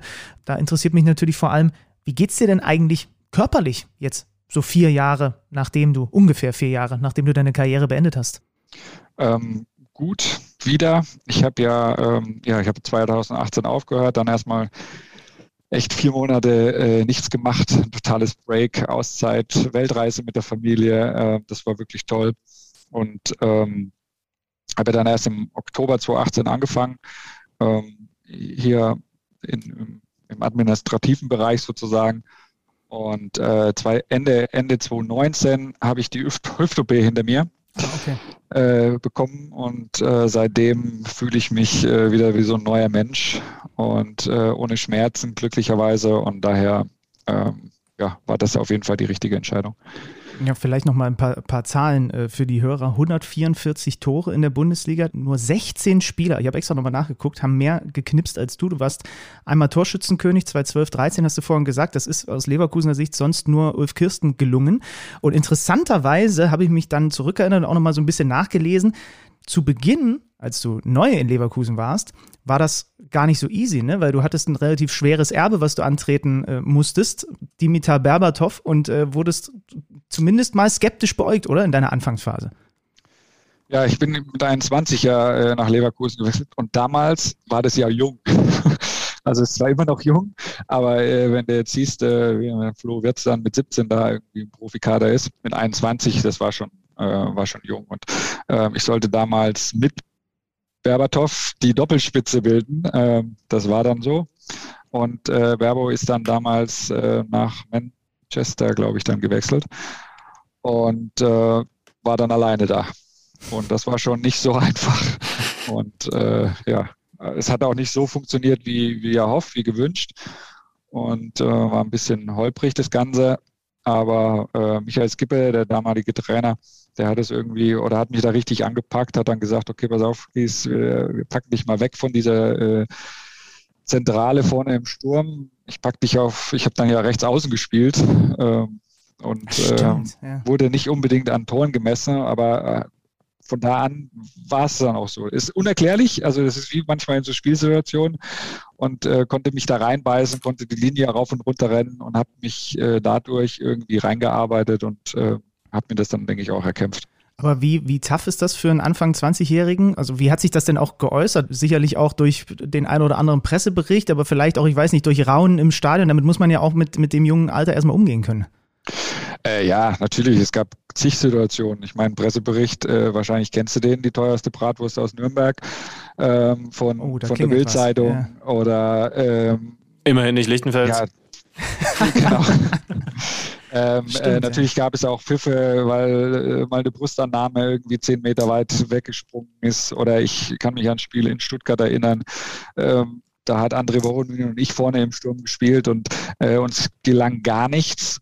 Ähm, und, und, und Michael Skippe sagte dann zu mir in der Pause, er hat mich dann ausgewechselt zur Halbzeitpause und sagte dann, äh, Kies, es tut mir leid, ich muss dich rausnehmen. Und äh, nach dem Spiel kam er dann und sagte, er hatte mir noch erklärt, warum. Und es ging darum, dass ich habe alles versucht, wirklich. Ich habe zigmal versucht, den Ball zu erobern, habe ihn auch oft gehabt, aber habe ihn ständig wieder verloren. Und dadurch war das Bild quasi irgendwie schlecht und andere Voronin damals, der hatte, glaube ich, gar keinen Ballkontakt und war, war unauffällig. und äh, da hat er gesagt, der muss mich rausnehmen. Also es war dann, äh, ja, waren lehrreiche Monate für mich. Glaube ich. Nicht leicht zu verarbeiten, gerade in so, in so jungen Jahren. Umso besser dann, also so klingt das zumindest, dass du, äh, dass du da einen sehr großen Support von Trainerseite hattest, ne? der da, da offensichtlich keine Luft dran gelassen hat, auch wenn von außen viel eingeprasselt ist. Ja, also äh, wie, es war dann mal so eine Zeit, wo ich dann auch äh, reingekommen bin, aber wie es dann immer so ist, es äh, muss dann manchmal so sein, das war das letzte Spiel vor Weihnachten in Dortmund, als ich dann das entscheidende Tor gemacht habe und was bleibt irgendwie in Erinnerung? Das letzte, was passiert ist und ähm, das war nun mal äh, das Tor in Dortmund und ab dem Zeitpunkt an irgendwie, keine Ahnung, hat es Klick gemacht und äh, es hat funktioniert. Ich glaube, so können wir es zusammenfassen und einen Deckel drauf machen. Ne? Also äh, danke für deine Analyse. Leverkusen holt den Punkt und wir, wir wissen spätestens jetzt, damit kann Bayer 04 definitiv leben. Äh, wir wissen, alles, äh, alles, was in Zukunft als Mittelstürmer auf dem Platz stehen will, ähm, bekommt Daumen hoch von Stefan Kiesling. Hast du eigentlich da, ich, zum Abschluss, ich grätsche im Schüter einmal doch nochmal rein, hast du noch ähm, für, wir, wir haben ja doch ein, zwei Hörer äh, und da wird sicherlich auch der ein oder andere Stürmer bei sein. Hast du etwas, was du ganz konkret jungen Stürmern, Nachwuchsstürmern noch sagen kannst, was, was dringend im Training, vielleicht auch nach dem Training nochmal extra erarbeitet werden sollte? Beidfüßigkeit, Kopfball, was auch immer. Okay, beidfüßig äh, habe ich, das habe ich tatsächlich auch so ein bisschen vernachlässigt, muss ich zugeben. Aber für mich war unheimlich wichtig, egal wann, nach dem Training, äh, Flankengeber raus. Äh, war über Jahre hinweg auch Lars Bender, der mir die Dinger dann immer reingehauen hat. Aber selbst Peter Hermann am Anfang noch, äh, war echt so, nach jedem Training äh, kamen die Flanken und für mich gab es dann auch, egal welche Höhe, also wenn der Ball äh, so einen halben Meter über der Grasnarbe ist, habe ich versucht, den Ball reinzuköpfen. Und ähm, das hat mich, denke ich, dann schon auch weitergebracht. Und daher würde ich jedem raten, also dran zu bleiben an den Dingen, äh, sich auch immer wieder verbessern zu wollen, aber auch eben die Dinge selbst, die, die, die gerade gut laufen, ja, zu trainieren, weil äh, auch die Standards, also die, die Standarddinge, ähm, die man drauf hat, sollte man äh, regelmäßig auch ja, üben. Mhm. Dann, dann habe ich zum Abschluss noch ein bisschen besser verstanden, warum du aus deiner Trikotsammlung die Trikots von so Leuten wie Lars Bender noch höher schätzt als die von anderen, weil die ihr, ihre halbe Karriere nach Trainingsende noch die Flanken auf dich schlagen mussten. Dann kann ich das sehr gut nachvollziehen. Ja, das ist dann die Dankbarkeit, die zurückkommt. Ist doch sehr, sehr schön. Stefan, vielen Dank für ja. alles. Äh, danke für deine Zeit. Ähm, Gerne, danke euch. Und natürlich weiter alles, alles Gute in Leverkusen. Vielen Dank. Liebe Grüße. Danke dir. Macht's gut. Ciao, ciao. Werbung Das neue Microsoft Surface Pro 8 bietet Vielseitigkeit und Leistung für alle Gelegenheiten. Arbeiten Sie auf Ihre Weise mit dem intuitiven Touchscreen, dem Kickstand und der Tastatur, die Platz für den Surface Pen bietet.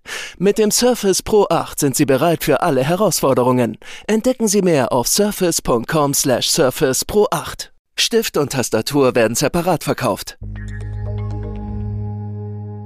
Eine Sache habe ich gerade in diesem Gespräch mit Stefan Kiesing noch vergessen, aber da musst du jetzt einfach dafür herhalten, um die zu diskutieren. Ich habe ja gerade erwähnt, dass ich gestern Serie A kommentiert habe und Juve hatte ja auch noch einen Gegner, Spezia Calcio. Und bei Spezia Calcio spielt ein Spieler, in den habe ich mich literally in der Vorbereitung auf dieses Spiel verliebt. Sein Name ist Daniele Werde und jetzt mach mal kurz die Augen zu, Schlittenmann, und stell dir vor, wie der aussieht. Das ist ein offensiver Außenbahnspieler. Der ist 1,68 Meter groß, hat ähm, relativ kurze Haare, dafür einen sehr prägnanten Vollbart, ist ziemlich krass tätowiert und ist Linksfuß. Die Stutzen tiefer kann man sie nicht haben, als er sie hat, positioniert, wie bei so einem typischen Kreisliga-Schnipser. Und ähm, ich habe mir dann so, der hat vergangene Saison zum Beispiel so ein, so ein, so ein richtig geiles Seitfallziehertor erzielt. Der hat im Hinspiel gegen Juve ein Gegentor verursacht, weil er an der eigenen Grundlinie einen Beinschuss machen wollte. Und daraus ist ein Tor für Juve entstanden. Und ich, natürlich habe, du kennst mich, ich liebe solche Spielertypen. Ja? Insigne zum Beispiel ist auch einer. Ich, ich, ich bin Fanat in solche Art Spieler, für die man ins Stadion geht und im Zweifel nur für den Eintritt bezahlt. Und dann habe ich darüber nachgedacht und damit wollte ich dich einfach mal konfrontieren und eben eigentlich Stefan gerade auch, aber habe ich dann vor lauter Plauderei vergessen. Das sind Spielertypen. Also ich glaube, der würde in keinem Bundesliga-Team Stammspieler sein. Und bei, ja. bei Spezia hat er fünf Tore, ist der Topscorer, ähm, schlägt alle Standards, ne, aufgrund seiner Größe und so weiter. Du hast auch direkt Ja gesagt, ne? Ich glaube, der würde bei keinem Bundesliga-Team spielen. Ja. Ähm, ja, und das, also, das ist tatsächlich irgendwie schade, ne? Ich könnte ihn mir noch in Spanien vorstellen. Ich glaube, in England haut sowas auch nicht mhm. hin. Ja, Jack Grealish schlägt, äh, schlägt die Stutz, äh, trägt die Stutzen auch relativ tief, aber, aber wenn der nicht gegen den Ball arbeitet, dann wechselt ihn Pep halt auch aus. Aber das ist tatsächlich auf eine Art und Weise schade und äh, trotzdem spricht es natürlich für die professionelle Bundesliga, weil, weil das halt dann einfach nicht reicht für die Mannschaften, die in der Bundesliga spielen, selbst die, die weiter unten stehen. Ja, aber ein bisschen, äh, ein bisschen Romantik kommt da hoch. Ich weiß, da bist du besonders empfänglich für, aber das macht dich ja auch sympathisch. Ja. ja. Übrigens, wenn du Juve gerade ansprichst, ne? Also, wir haben ja gerade über, über dieses Sturmduo geredet. Hot Take von mir, weil ich ihn gegen Villarreal war es ja in der Champions League, wie gesagt, gesehen habe. Vlaovic, äh, jetzt äh, stellt, macht ihr die Augen bitte zu. Größer Zeichen, äh, Erling Haaland. Aber Ausrufezeichen oder Fragezeichen hinten dran? Weil, also ich kann, ich würde das jetzt, ich würde das Stand jetzt nicht so klar beantworten können. Ich habe den Vlaovic jetzt das erste Mal in dieser Saison wirklich äh, fokussiert über 90 Minuten oder bis er dann ausgewechselt wurde gesehen. Das war kein gutes Spiel von ihm, aber er hat auch einfach nicht wahnsinnig viel äh, gute Bälle bekommen. Aber was ich in der Vorbereitung gemacht habe, ist, ich habe mir jedes einzelne Saisontor von ihm angeguckt, was er erzielt hat. Und es ist schon ein unglaubliches Komplettpaket. Warum schlägt er für dich Haaland noch um eine Spur? Ich will erstmal deine erste Frage beantworten. Äh, also hinter dieses Größe und Haaland kommt dann Punkt, Punkt, Punkt, Ausrufezeichen, Fragezeichen. Ah, okay. Und ich dann nochmal ein Ausrufezeichen, wie wir es in den 90ern gerne gemacht haben, bei LCQ traue ich mich nicht. Mhm. Aber, aber, aber Ausrufezeichen, äh, Fragezeichen. Also, ich weiß es auch nicht. Und es wäre jetzt auch, auch Quatsch, da mit einem Ausrufezeichen allein zu arbeiten, weil ich Blauwitsch einfach zu wenig gesehen habe. Aber es hilft halt manchmal, wenn man, wenn man so jemanden im Stadion beobachtet, ja, weil du halt gerade bei solchen Leuten, also bei Mittelfeldspielern ist es gar nicht so wichtig, aber bei so Stürmern, die einfach, es ist ja nun mal so, die einfach auch viel Zeit außerhalb der klassischen Kamera verbringen, weil sie da vorne arbeiten, während die Abwehr gerade aufbaut oder so. Und da finde ich es richtig krass, mit welchem Zug der arbeitet. Also er hat ein enormes Tempo, das hatte ich ihm so nicht zugetraut, weil auf engem Raum, das, das wusste ich auch aus den Sachen, die ich mir in der Vorbereitung dann angeschaut hatte, da ist er stärker als Haaland. Aber, mhm. ähm, aber, aber dass er sogar richtig Zug drin hat. Haaland ist wahrscheinlich von der Grundschnelligkeit noch ist mal drüber, ja. ja ne? aber, aber er hat auch eine, eine krasse Dynamik und das hatte ich ihm so nicht zugetraut. Ähm, deswegen, äh, also ich weiß natürlich nicht, beide sind wahnsinnig gut, aber ich hatte natürlich mit deutscher Brille, also Bundesliga-Brille, Haaland so abgestempelt als das Sturmtalent schlechthin in Europa. Aber es gibt da mindestens noch ein zweites, wenn nicht sogar eines. Und das wäre so die steile These, über die man sprechen könnte. Wenn nicht sogar eines, das bei einem großen Verein, wobei die ja spielen werden, wenn sie es nicht schon mindestens mal mit Vlaovic bei Juve tun, ähm, wo sie eben beide spielen werden. Ähm, denn ich habe es gesagt, Vlaovic ist in engen Räumen für mich ein bisschen weiter vorne, also besser. Und in der Regel spielst du, wenn du bei einem guten Team spielst, das Spiel auf engen Räumen. Klar, es gibt und auch bei Top-Teams unterschiedliche Spiel Spielstile, aber je besser das Team, desto mehr Ballbesitz hat es normalerweise und desto mehr stellt sich der Gegner hinten rein und du musst als Mittelstürmer Lösungen auf engen Räumen finden. Das ist was, was Lewandowski zum Beispiel wahnsinnig beherrscht mittlerweile.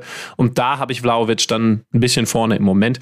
Man muss natürlich, also da können wir jetzt lange drüber reden, aber bei Erling Haaland auch mit dazu sagen, der Kerl lernt ja auch wahnsinnig schnell. Also er ist ja Weltklasse im Fußballspielen und er ist auch Weltklasse im sich entwickelt. Und ja. wenn er sich Stichwort Kopfballspiel, ne, genau. Ne, und, und wenn er sich auf den engen Räumen mit dem Rücken zum Tor beispielsweise auch noch so entwickelt in der Geschwindigkeit, wie er das bislang in seiner Karriere getan hat, dann reden wir da in zwei Jahren auch nochmal ganz anders drüber. Eine Sache natürlich, also Haaland ist einfach im Vergleich zu Vlaovic, wenn mich nicht alles täuscht. Das ist jetzt das zweite Jahr in Folge, wo, wo der in der Serie A 20 Tore plus macht und dafür musst du einfach auch sehr viel spielen. Haaland ist halt leider, leider auch einfach sehr viel verletzt. Ne? Das ist ein mhm. Makel, der natürlich auch mit, mit dazukommt. Aber ja, spannend auch da mal so ein bisschen den Vergleich zu ziehen. Ich habe den jetzt, äh, wie gesagt, gegen Spezia gesehen, da war es äh, relativ wenig. Erling Haaland hätte gar keine Möglichkeit gehabt, am Wochenende zu spielen, selbst wenn er fit wäre, weil Borussia Dortmund dieses Auswärtsspiel beim FSV Mainz 05, es wäre das erste Sonntagsspiel gewesen, Corona-bedingt ähm, abgesagt wurde, weil ich glaube, es sind mittlerweile 20 Fälle oder so bei Mainz. Es wird mhm. nachgeholt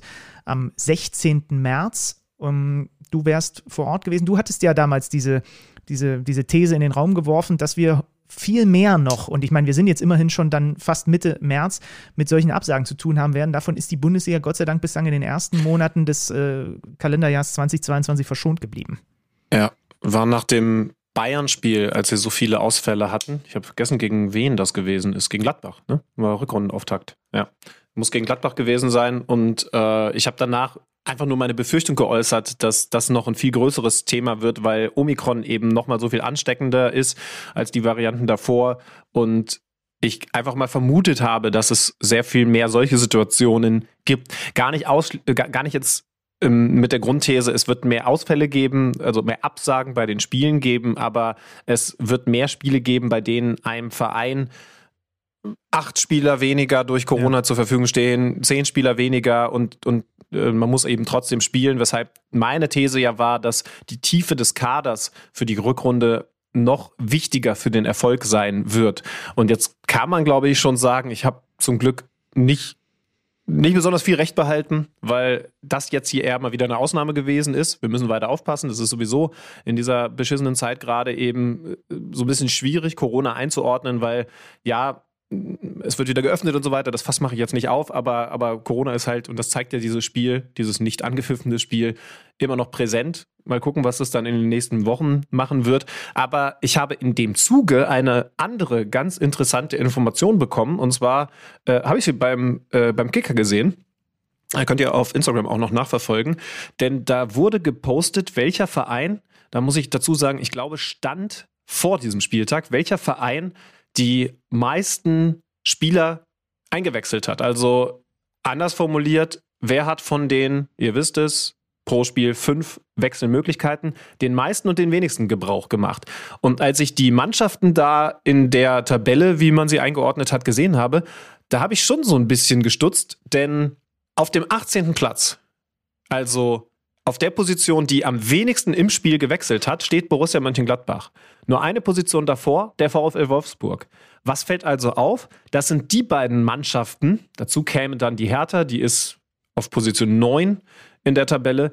Aber Wolfsburg-Gladbach sind die beiden Mannschaften, die eigentlich zu gut sind, um da unten drin zu stecken. Sie tun es aber eben. Also zwei absolute Enttäuschungen in dieser Saison. Das kann man ja sagen. Ich glaube, wir beide hatten sie sogar als, als Hinrundenenttäuschung und es hat sich ja nicht so viel verändert, auch wenn Wolfsburg, wir werden gleich drüber sprechen, jetzt wieder einen wichtigen Sieg eingefahren hat. Also eine Mannschaft oder zwei Mannschaften, die auffällig wenig wechseln. Auf der anderen Seite, die meisten Wechsel Augsburg, sogar relativ klar. Für mich, muss ich dazu sagen, nicht erklärbar. Aber interessant wird es bei den Mannschaften danach. Auf Position 2 mit 112 von möglichen 120 Wechseln Freiburg. Danach Köln, danach Mainz, danach Hoffenheim. Das heißt also auf den Plätzen 2 bis 5 sehen wir Mannschaften, die absolut zu den positiven Überraschungen dieser Saison zählen. Weg von diesem Corona-Thema ist es offensichtlich weiterhin eine große Qualität, wenn du viel wechseln kannst, wenn du viel von diesen Möglichkeiten Gebrauch machen kannst, weil du eine Tiefe im Kader hast, die überhaupt erlaubt und dich darüber nachdenken lässt, da immer wieder frisches Material auf den Platz zu bringen. Ist das eine gültige These? Also ich, ich wäre vorsichtig damit, diese Korrelation zu ziehen, um ehrlich zu sein, weil, okay, du sagst jetzt Augsburg, das am meisten gewechselt hat, rechnen wir jetzt mal raus. Das ist im Endeffekt, wie sagt's immer so, sagt man immer so schön, das ist ähm, die Antithese, die quasi die These belegt. Ne? Also, ja. Aber es gibt halt leider noch eine zweite, wenn du nämlich ein bisschen weiter runter guckst, äh, gleich viel gewechselt wie Hoffenheim hat Arminia Bielefeld. Und wenn es dann innerhalb der Top 5 gleich zwei Mannschaften gibt, die äh, unten stehen, ja, dann tue ich mich schwer. Ich weiß nicht, ob man diese Korrelation von wegen, wer viel wechselt, äh, wird automatisch weiter oben in der Tabelle landen. Da tue ich mich ein bisschen schwer, muss ich ehrlich sein. Ja. Ähm, ich äh, ich habe ja auch nur versucht zu interpretieren und irgendwie, ja, ähm, Dortmund Bayern übrigens relativ im Mittelfeld, genauso wie Leipzig und Leverkusen, obwohl wir beide sagen, Leipzig ähm, mit, mit definitiv einem, wenn nicht dem tiefsten Kader der Liga. Aber Gladbach schon interessant. Äh, wollen, wir, wollen wir damit vielleicht jetzt einsteigen? 84 Wechsel, wie gesagt, von 120 möglichen, weil wir ja weiterhin bei diesen fünf Wechselmöglichkeiten pro Partie sind. Das ist dann auch nochmal, ich meine, stand vor diesem Spieltag, über den wir jetzt sprechen, mit Abstand der Tiefstwert gewesen. Und ich finde, das spricht dann schon auch nochmal eine eigene Sprache.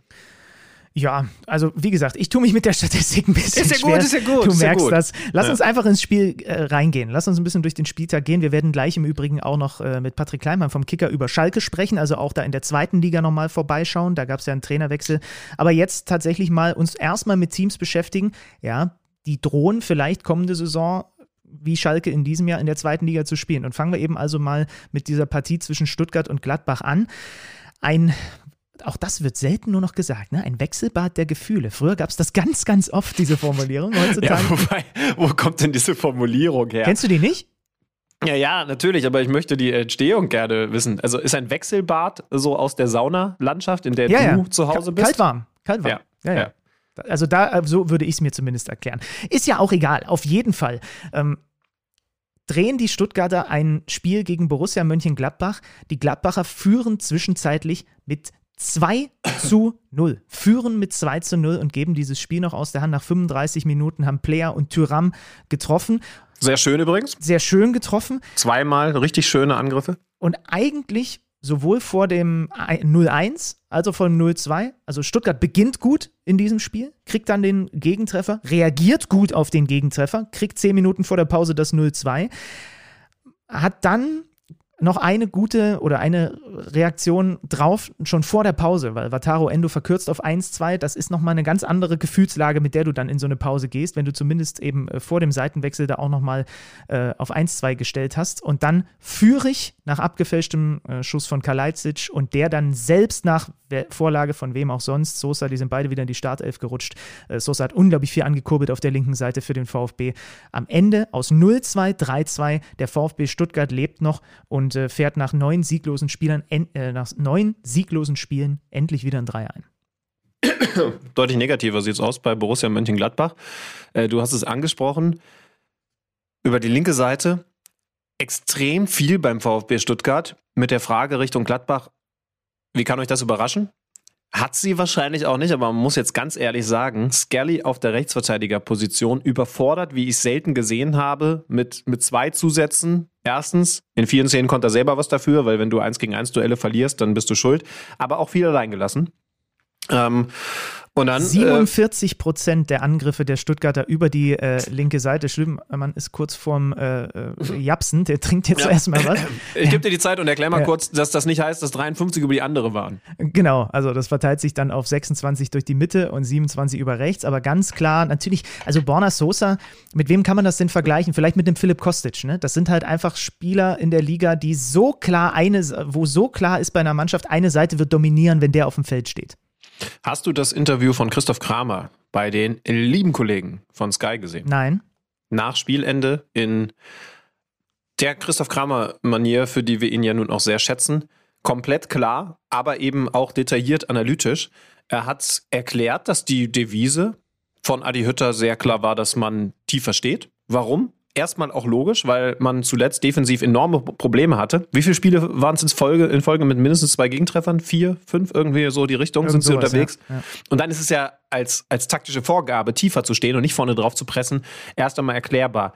Was er angesprochen hat und was ich jetzt ja auch bei der Personalie Sosa bzw. Skelly schon angedeutet habe, unglaublich schwach war, hinter dieser Grundtaktik jetzt erst einmal nachgeschaut, dass sie trotzdem immer wieder eins gegen eins Situationen zugelassen haben, dass sie solche Diagonalbälle überhaupt erstmal haben spielen lassen und, und solche Räume überhaupt geöffnet haben.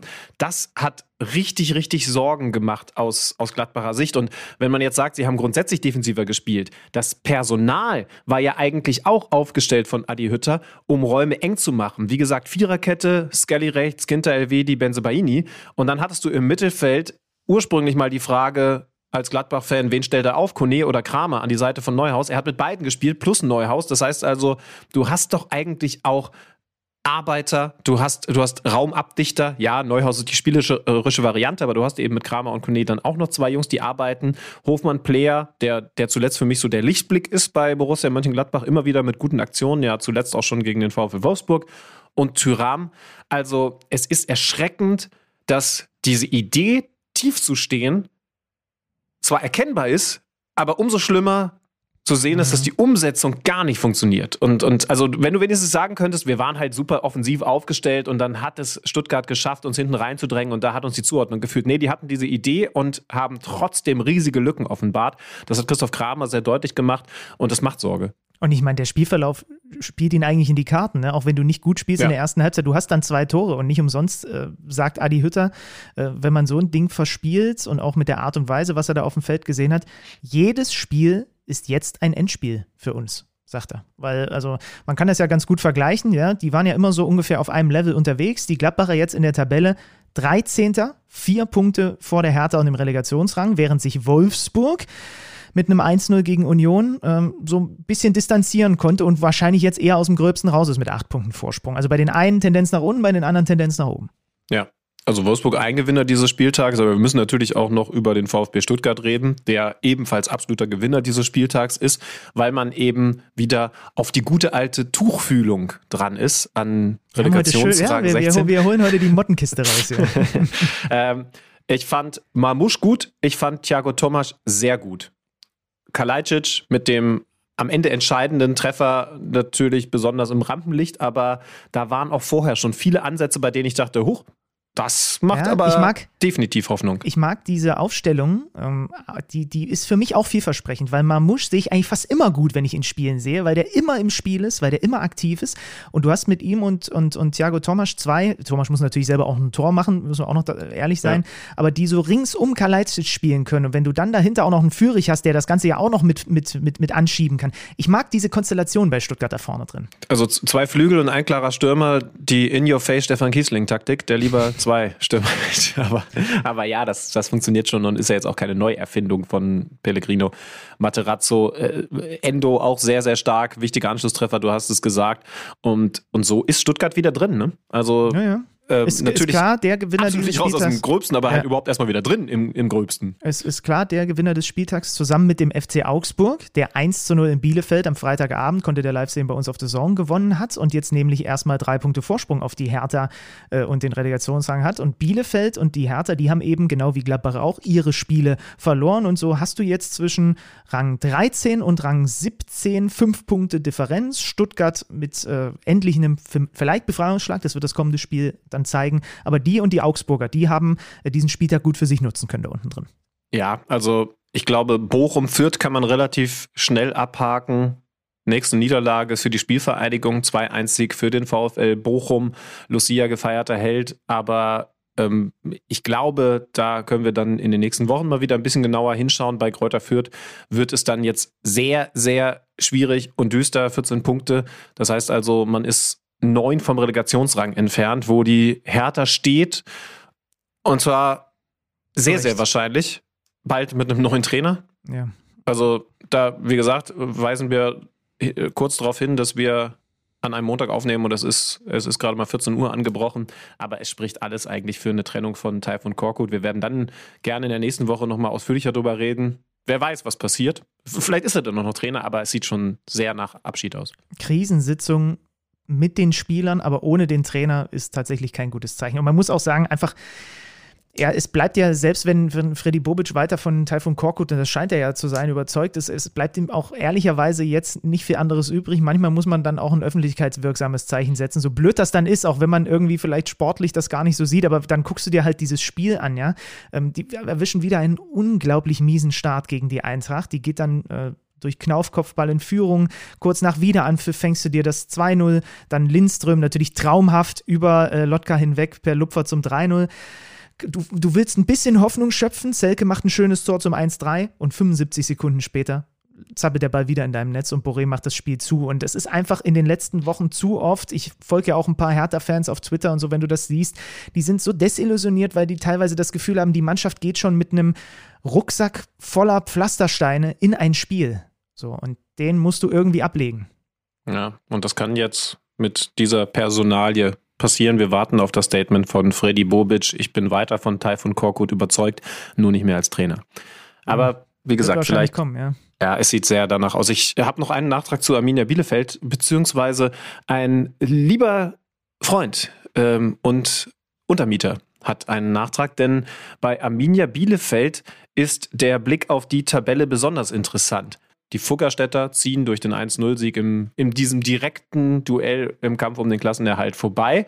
Aber die Torbilanz von Arminia Bielefeld, die ist für mich zu diskutieren. Oder zumindest mal zu überprüfen. Und weil wir beide weiter faule Schweine sind in diesem Bereich, habe ich die Info einfach mal in Richtung Keller gegeben.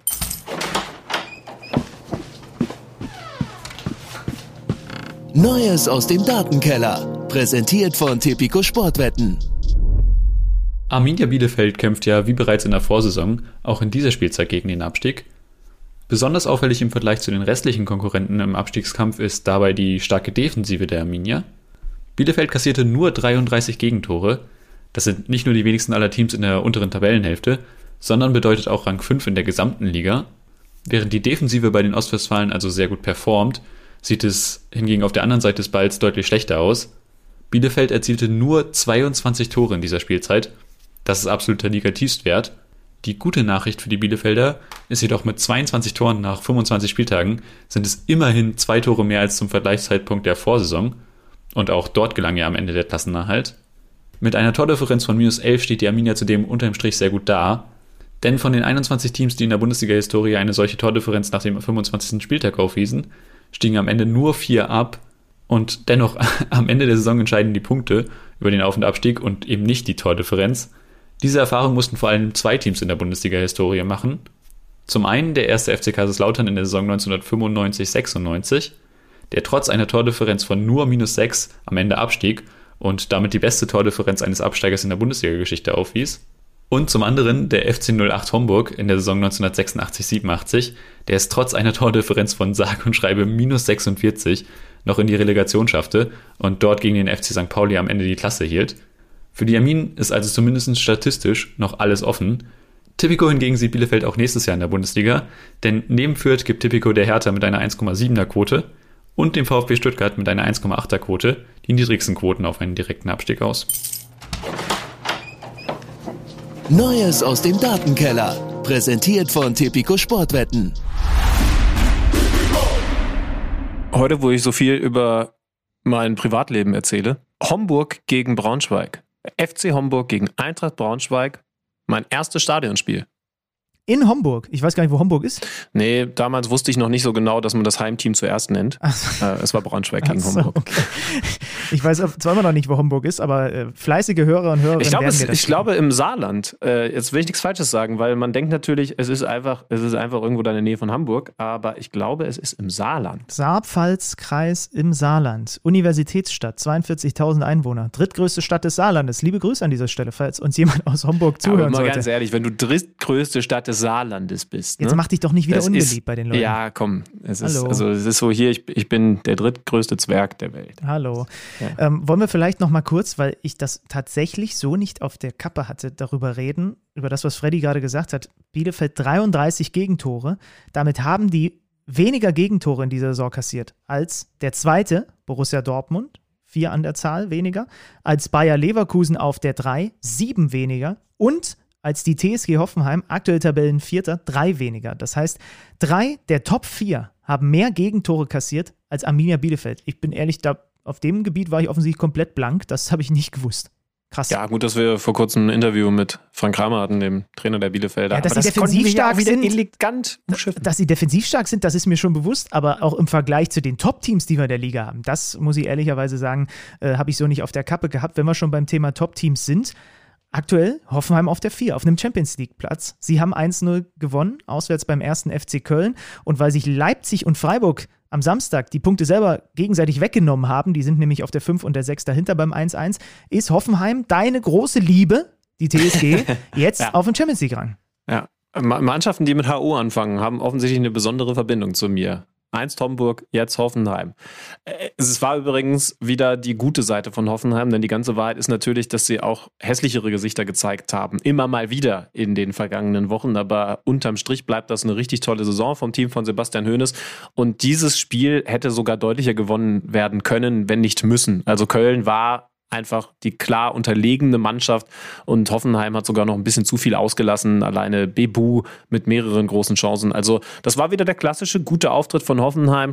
Mannschaft, die, die sehr schwer zu, zu bekommen ist im Spielaufbau, weil sie da so sicher sind. Sie, äh, sie haben über, über diese linke Seite. Ich wollte gerade ähnlich- sagen. Wie so- genau, ne, ja. ähnlich wie Stuttgart Ja, mit. Sosa, auch eine absolute Waffe. Am Ende wird ja das Tor auch so vorbereitet, auch wenn es nach äh, Standardsituationen dann der aufgerückte Posch gewesen ist.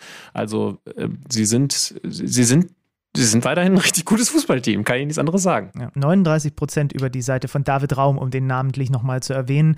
Ähm, ja, Köln hatte auch Chancen, Modest zum Beispiel, aber allein Bebu mit diversen Chancen für die Hoffenheimer am Ende Expected Goals. Äh, Vergleich Hoffenheim 2,9, Köln 1,6. Also da hätte Köln schon auch sehr viel Matchglück haben müssen, um am Ende da einen Punkt mitzunehmen. Trotzdem war ein unterhaltsames Spiel.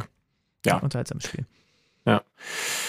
Ähm, Ja, und Leipzig-Freiburg, ne? Also das Spiel, habe es ja gerade schon kurz erwähnt, 1-1 am Ende. Und es war wirklich ganz, ganz am Ende, weil die Leipziger ganz spät durch Angelino in der 90. noch zum Ausgleich kommen. Es ist am Ende eine verdiente Punkteteilung. Leipzig hat eine deutlich bessere zweite Halbzeit gespielt. Die erste war irgendwie generell ein bisschen dürftig. Da war nicht so wahnsinnig viel los. War sehr viel Neutralisierung irgendwie auf beiden Seiten. Demirovic dann äh, mit dem 1 zu 0 per Lupfer übrigens nach Vorlage von Schlotterbeck, der da mal bis ganz tief in die gegnerische Hälfte reindribbelt ne? und das Ding dann Mhm. vorlegt. Ähm, da gab es ja ganz kurz Irritationen, weil Demirovic mit diesem so ein bisschen angedeuteten Armeejubel, diesem, diesem, äh, wie nennt man das denn? Ich war, äh, war ja, als es damals noch die Wehrpflicht gab, habe ich, äh, hab ich ja verweigert. Also ich weiß gar nicht, wie nennt man das denn? Diesen Militärgruß dort halt, den hat er, hat sich dann ja, am ich Tag kenne danach. auch nur den Zivi-Gruß. Ja. Der ist sich im Bett noch einmal auf die linke Ja. Seite umzudrehen. Naja, ganz so ist es nicht. Es gibt auch Zivis, die, äh, die sehr fleißig waren im Gegensatz zu uns da in irgendwelchen Altenheimen oder sonst wo. Er hat sich am Tag danach dafür entschuldigt, hat gesagt, wir machen das schon deutlich länger, als jetzt diese Ukraine-Invasion ist. Ähm, aber natürlich hat das in solchen Zeiten dann auch hier und da mal ein Geschmäckle. Haben die Freiburger sofort klargestellt, alles gut, 1-1 am Ende. Ja, damit das jetzt nicht falsch rüberkommt. Ich war tatsächlich auch ein, ein Zivi, der viel arbeiten musste und das war auch gut so. Äh, Jeden Morgen um sieben anfangen. Das machen wir jetzt mit dem Podcast zum Glück nicht mehr so. Äh, liebe Grüße ans Kreiskrankenhaus Helmstedt. Äh, weißt du noch, äh, wo wir gerade über Europa League und Champions League Ränge, Ränge reden, als der FC Schalke 04 bei diesem Thema immer wieder genannt wurde? Es ist noch gar nicht so lange her. Ne? Es war unter Tedesco. So viele Jahre sind es gar nicht. Ja. Die haben doch unter Ist- ihm noch Champions League Achtel- oder Viertelfinale gespielt. Genau, Tedesco hat sie auf die 2 geführt und dann Champions League logischerweise. Das erste Champions League-Spiel, das ich als Moderator begleiten durfte, war in der Felddienst Arena gegen den FC Ach? Porto. Ja, ja. Also, also entweder ich bin sehr alt geworden oder es hat sich sehr viel verändert. Ich glaube, äh, beides ist ein bisschen wahr. Aber meine Tendenz logischerweise, weil ich Ersteres nicht zugeben möchte, geht in Richtung Zweiteres. Ihr habt es mitbekommen, Schalke hat sich vom Trainer Gramotzes getrennt. Und was da jetzt so passiert, das wollen wir zusammen mit unserem Kicker-Reporter herausfinden. Genau. Patrick Kleimann, jetzt gleich hier bei uns in der Leitung.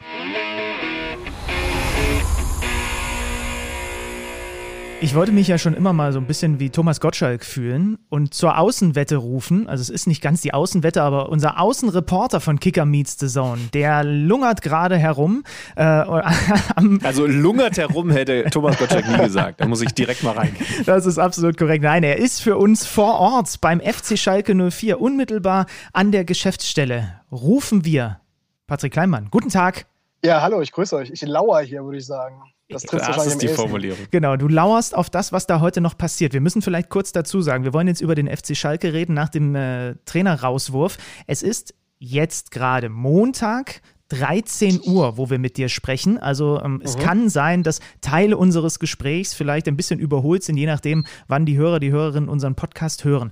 Ähm, lass uns aber mal damit starten. Ähm, also, Dimitrios Gramotzes ist nicht mehr Trainer des FC Schalke 04. Wie ist die aktuelle Situation bei den Schalkern? Ja, sie stehen gerade ohne Trainer da, das hast du gerade gut gesagt.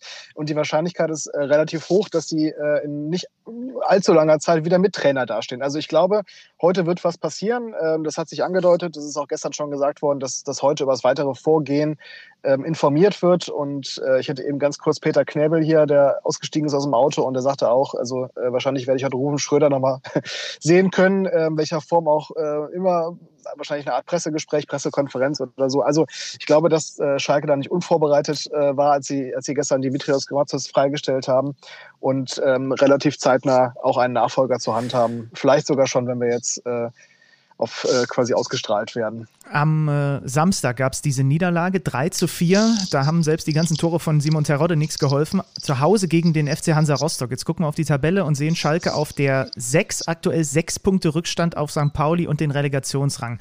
Aus deiner oh. Sicht nachvollziehbar, dass dieser Schritt jetzt vollzogen wurde. Ich habe auch die eine oder andere Stimme äh, gelesen, dass es vielleicht dem einen oder anderen sogar schon ein bisschen zu spät gewesen ist. Wie schätzt du es ein?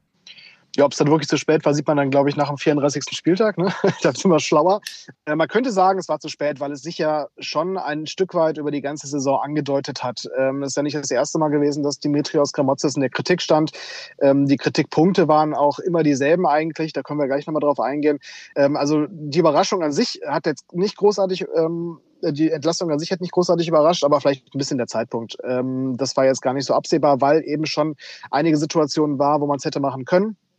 Jetzt haben sie sich zum Schluss ein, ähm, zu, dem, zu der Entscheidung durchgerungen oder den Entschluss gefasst, das zu machen. Und ähm, es hat wahrscheinlich maßgeblich damit zu tun, dass einfach das Saisonende naht. Und du hast es gerade gesagt, äh, der Anschluss an die oberen äh, drei Plätze ist ein bisschen verloren gegangen durch einen Punkt in den letzten beiden Spielen. Und äh, für Schalke ist dieser Wiederaufstieg der direkte ähm, ja schon äh, eine ganz wichtige Sache. Und ähm, der Glaube, dass das mit Grammatzes funktioniert, ist da jetzt gestern, vorgestern endgültig verloren gegangen. Aber nun gab es ja mal den Glauben, dass es mit Gramozis in Liga 2 funktioniert, obwohl, und das war hier auch ein großes Thema, mhm. er ja mit Schalke runtergegangen ist. Äh, wir haben damals diskutiert, ist das die richtige Entscheidung, den Abstiegstrainer in der zweiten Liga zu installieren, also mit ihm weiterzumachen. Wie würdest du jetzt auf die Frage blicken? Ich meine, jetzt, jetzt kann man eben sagen, okay, er ist entlassen worden. Die Antwort fällt leicht aus, aber du hast ja gesagt, es gab über die ganze Saison immer wieder Kritik an seiner Person und auch an der, der Spielweise von Schalke. Genau. Also ähm, ich glaube, ich glaube, diese Hypothek, die er natürlich hatte durch den Abstieg, den er nicht verschuldet hat, aber wo er am Ende dann der Mann war, der äh, nach dem 34. Spieltag immer noch auf der Bank saß, ähm, die hat sich schon so ein bisschen durch die Saison gezogen. Die hätte er aber auch wieder loswerden können, glaube ich wenn, wenn die Verantwortlichen hier im Verein eine Entwicklung gesehen hätten. Ähm, der hat eine natürlich fast komplett neue Mannschaft hingestellt bekommen. Ähm, da, da war klar, dass es ein bisschen Anlaufschwierigkeiten geben würde. Aber äh, eigentlich war der Plan, dass dann ja, Mitte der Hinrunde, äh, spätestens zu einem Zeitpunkt wie jetzt, ähm, was zu sehen ist. Ein Stil von Grammatzis, eine Weiterentwicklung, ähm, Variabilität und all das ist einfach nicht gekommen, obwohl es auch angemahnt worden ist intern. Und ähm, das, das war dann der Entschluss am Ende, zu sagen, es reicht nicht. Ähm, ja, natürlich hinterher ist man schlauer, da kann man sagen, ähm, das war von Anfang an irgendwie äh, kein gutes Omen, da direkt mit dem Abstieg einzusteigen. Aber ich glaube, das hätte man schon rumreißen können. Ähm, einfach mit besseren Ergebnissen und mit, mit besserer Spielweise in der zweiten Liga. Wie gesagt, du, du bist jetzt direkt vor dem, vor der Geschäftsstelle. Du wirst aus dem Auto springen, wenn da weißer Rauch zu sehen sein sollte. Blau, blau, weißer Rauch. Königsblau, ja. Aber gibt es denn, gibt es denn schon, schon Tendenzen oder Namen, die gehandelt werden? Ist, ist, ist Hüb Stevens gesichtet worden? Also jetzt, wie gesagt, kann es sein, dass wenn wir das Ding hier nachher hochladen, die Personalie schon verkündet wurde. Aber du kannst natürlich jetzt umso mehr mit Fachwissen glänzen, wenn du sie hier jetzt schon nennst um 13 13 Uhr. Also hier ist eben ein SUV mit Kennzeichen GEPN äh, vom Hof gefahren. Aber ich glaube, es ist nicht Peter Neurohrer drin. also ähm, ich, ich glaube, äh, meine, meine Kicker-Kollegen und ich haben gestern wahrscheinlich mit mehr potenziellen Trainerkandidaten telefoniert und äh, mit deren Beratern als äh, Rufen Schröder, Peter Knäbel. Also wir haben da wirklich alle Drähte bemüht, ähm, haben aber, ähm, das muss man Schalke zugutehalten, genauso wie alle anderen Kollegen, nichts verhärten können. Also äh, wir sind selber sehr gespannt, was da passiert. Wir haben ein paar Kandidaten äh, auf der Liste, aber wie gesagt, keine, keine so heiße Spur, dass ich jetzt Namen nennen würde. Ähm, und da das wirklich allen äh, hier im Presseumfeld so geht, ähm, scheint, scheint da äh, der Raum dicht zu sein, in dem das besprochen wird. Ähm, ja, lass uns alle mal überraschen. Ähm, wirklich, wirklich spannend. Wie schätzt du es denn ein? Also fangen wir vielleicht mal sportlich an. Ich schaue aufs Restprogramm des FC Schalke 04 und sehe, dass sie noch spielen. Gegen Darmstadt, gegen Bremen, gegen St. Pauli, mhm. gegen Nürnberg. Heißt, auf dem Papier hat man noch alle Möglichkeiten, Dinge zu regeln, Richtung äh, tatsächlich dann Rückkehr in die Bundesliga. Genau, das ist das große Pfund, was wir noch haben. Ähm, ist ja schon so, dass dieses Jahr in der zweiten Liga eine relativ große Konkurrenz ist. Ich habe das Gefühl gehabt, in den letzten Jahren war es häufig so, der, der sich am wenigsten blamiert, schafft es dann doch aufzusteigen. Ähm, dieses Jahr ist es schwerer, weil mehr Mannschaften mitspielen ähm, und die auch konstanter, habe ich das Gefühl. Also wie gesagt, wir haben gerade ähm, einen Punkt in den letzten beiden Spielen, ich glaube äh, sieben Punkte in den letzten fünf Spielen. Das hat dann für Schalke nicht mehr gereicht, um diesen Anschluss zu halten. Aber genau, der kann halt einigermaßen einfach wiederhergestellt werden, wenn diese Spiele gegen direkte Konkurrenten gewonnen werden. Ne? Natürlich schwere Aufgaben, aber halt auch eben die große Chance, in den direkten Duellen ähm, Punkte gut zu machen. Also ich glaube, das ist auch das, worauf ein bisschen die Hoffnung beruht, äh, das in den letzten neun Spielen ähm, noch, noch umzudrehen, noch den Aufstieg zu schaffen, mindestens Platz drei zu erreichen. Und äh, deswegen wahrscheinlich auch jetzt die Reaktion.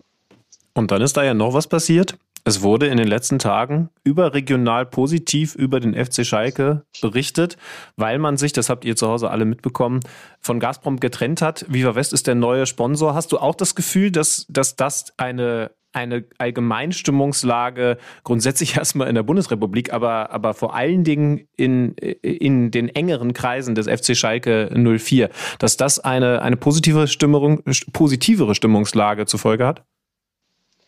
Ja, glaube ich schon. Ähm, ich glaube, dass ähm, ein Großteil der Fans das, das äh, sehr positiv aufgenommen hat. Ähm, das Ende mit Gazprom zum einen, aber auch, dass es jetzt zumindest übergangsweise ein regionaler Sponsor ist, Viva West, deren Hauptverwaltung sitzt zwar in Essen, aber die Geschäftsstelle ist hier quasi in Steinkohlewurf entfernt.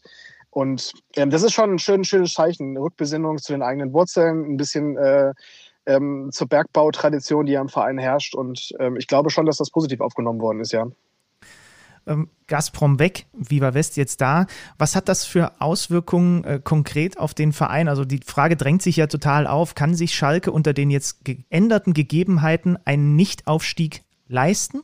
Ja, leisten schon, aber natürlich mit ähm, erheblichen ähm, ähm, Einschränkungen verbunden. Ne? Das war von Anfang an gesagt. Ähm, das war auch schon bei Gazprom so, dass äh, natürlich äh, die Einnahmen geringer sind in der zweiten Liga. Der Gazprom-Vertrag wäre dann äh, nochmal erhöht worden bei dem direkten Wiederaufstieg. Und ähm, natürlich sind das jetzt äh, weitere fehlende Gelder, äh, die irgendwie kompensiert werden müssen. Ja, aber Patrick, ganz kurz Zwischenfrage. Ja. Ähm, ja, äh, nur um das einmal deutlich zu machen. Also äh, Viva West bringt nicht die Beträge, die Gazprom gebracht hätte. Richtig? Also, es gibt keine offiziellen Zahlen, aber das wäre sehr überraschend, weil Gazprom ja für die zweite Liga schon ein sehr solventer Trikotsponsor war, logischerweise, ne? weil mhm. das ja auch eine Firma ist mit einem ganz anderen Umsatzvolumen. Ähm, also das, das wird nicht, wird nicht eins zu eins zu kompensieren sein. Ähm, es ist ja ohnehin kein langfristiges Engagement, sondern ähm, eher, eher jetzt eine Übergangslösung. Ähm, ein Kumpel, der dem anderen unter die Arme greift, so hat es, äh, glaube ich, ein Verantwortlicher von Viva West formuliert. Also ähm, es ist jetzt eher quasi, um den Rest der Saison auch noch was zu haben, ähm, um, um von Gazprom die Partnerschaft ähm, möglichst schmerzfrei zu beenden. Und ich glaube, auf Sicht wird es dann wieder auf einen etwas größeren Sponsor, vielleicht überregional hinauslaufen. Patrick, dann sagen wir für den Moment Danke. Du, du wirst die Schornsteine Gerne, da weiter gerne. im Blick behalten und natürlich auch alle, alle SUVs, die da so aufkreuzen. Und hey, wenn es nachher Peter Neururer wird, Benny, dann, dann geben wir noch einen kurzen Nachtrag zu diesem Thema. Aber, aber wer weiß, wie schnell das geht auf Schalke. Manchmal lassen sie sich ja auch Zeit. Patrick, Okay, vielen Dank. Sehr gut. Danke euch auch. Liebe Bis Grüße, lieber Außenreporter. Tschüss. Ja, alles klar. Ciao. ciao, ciao.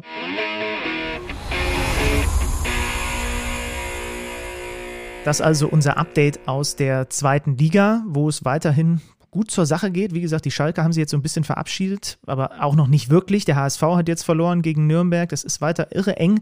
Vorneweg Bremen, Darmstadt, St. Pauli. Das wären nach aktuellem Stand die ersten beiden die Aufsteiger und St. Pauli würde in die Relegation äh, gehen. Das der Blick zur Liga 2. Was haben wir denn noch auf dem Zettel, Schübenmann? Du hast auch immer so einen prall gefüllten Zettel. Naja, hier steht noch drauf, dass äh, DFB-Pokal-Halbfinale ausgelost wurde. Der HSV hat ein Heimspiel gegen Freiburg Mhm. und, und Leipzig gegen Union, ne? Mhm. Aber da gucken wir dann genauer drauf, wenn es soweit ist. Irgendwie finde ich aber trotzdem, der Blick darauf, der stimmt einen fröhlich, weil also eine von diesen Mannschaften wird DFB-Pokalsieger werden. Und ja, sorry, selbst bei Leipzig hätte, halt, hätte es halt was Besonderes, weil es der erste Titel wäre in der nicht ganz so alten Vereinsgeschichte. Aber, aber vor allen Dingen natürlich ist ja klar, Freiburg, HSV, ich fände es auch geil, wenn der HSV im Pokalfinale steht. Das, das, das finde ich gut. Ja. Ja. Ich habe Mal auf, gucken, ich hab auf meinem Zettel noch das hier stehen. Auch wenn ich zugeben muss, dass ich es eigentlich ja so wegmogeln wollte in dieser Folge, weil mir ist von Beginn an klar, das kann kein guter Spieltag für mich gewesen sein. Patrick Schick aktuell verletzt, kein Modest getroffen, keinen Kunku getroffen.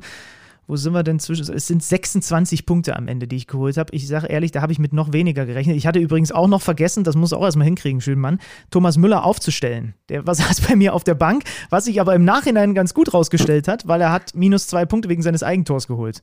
Ja, übrigens das erste in seiner Karriere. Äh, Schön, dass du das mal erwähnst, weil der klassische Benny Zander Managerspieler ist ja, boah, ich habe den nicht aufgestellt, obwohl der so viele Tore gemacht hat. Was habe ich für ein Pech, obwohl ich so eine geile Mannschaft habe, weil ich die so super geil zusammengestellt habe. Schön, dass du auch mal zugibst, dass du großes Glück gehabt hast. Ich habe doppelt so viele Punkte wie du geholt. Was? Stehe Mit bei deiner, 52. mit deiner Truppe? Absolut. Und dabei wollte ich schon dafür plädieren, dass das alles nicht gewertet werden darf, weil Mainz ja gegen Dortmund ausgefallen ist. Und du weißt, Haaland vorne drin, Malen vorne drin, haben logischerweise keine Punkte geholt. Aber die anderen haben es gemacht. Ähm, Kostic, Lindström, bin immer größerer Fan von, von Lindström bei Frankfurt. Ja. Er hat zwölf Punkte geholt. Ja, und dann habe ich halt auch einen gewissen Borna Sosa, der Ah, elf Punkte stimmt, geholt hat. ja. Angelino elf. Flecken ist wahrscheinlich, ohne dass ich es jetzt überprüft habe, der Torhüter mit den meisten Punkten. Das war ein guter Einkauf. Da übrigens, wenn ich heute schon so viele Grüße rausschicke, auch nochmal an Christian Günther. Einen, einen lieben Gruß, denn der hat ihn damals empfohlen. Der hat mir zwar auch Malen empfohlen, aber das schweige ich tot. Äh, ich sehe gerade, du hast gleich viele Punkte wie Matthias Dersch geholt. Äh, liebe Grüße an dieser Stelle. Ihr seid beide in die Top 50 gekommen, also was die Spieltagswertung angeht. Den Spieltag gewonnen hat Nelson Neder mit 81 Punkten, was ich schon speziell finde, weil der muss einen Kader haben, ähm, ah, obwohl er Haaland vorne drin hat, aber mit Boré, Lindström und so weiter, Schlotterbeck, Raum, Sosa, okay, hat er einfach ein gutes Näschen an diesem Spieltag gehabt. Glückwunsch. Äh, Saisonwertung auf der 1 mit aktuell 1644 Punkten ist Neari, Neary, wie auch immer, vor Mattis Krämer. Das ist die aktuelle Lage bei uns in der Kicker-Manager-Liga. Da würde ich doch sagen, liebe Grüße. Viele Grüße heute. Ja, Grüße an alle, die zugehört haben. Ja. raus. Ja. Das war's, Schümann. Mein Zettel ist ähm, abgehakt. Alles abgehakt. Ich habe auch nichts mehr. Ich äh, gehe jetzt gleich mal einkaufen, habe mir meinen Schlüssel hier vorne in die Bauchtasche gepackt. Immer eine gute Idee. Ja, und wenn ich ihn da nicht mehr finde, dann fahre ich halt nochmal beim Autobushof vorbei. Macht euch eine schöne Woche, lasst euch nicht zu sehr runterziehen und äh, wie gesagt, du hast es, glaube ich, beim letzten Mal schon betont. Ab und zu ist so ein bisschen Ablenkung gut und wichtig. Bis nächsten Montag. Bis dahin, macht's gut. Kicker meets the Zone, der Fußball-Podcast. Präsentiert von Tipico Sportwetten mit Alex Schlüter und Benny Zander.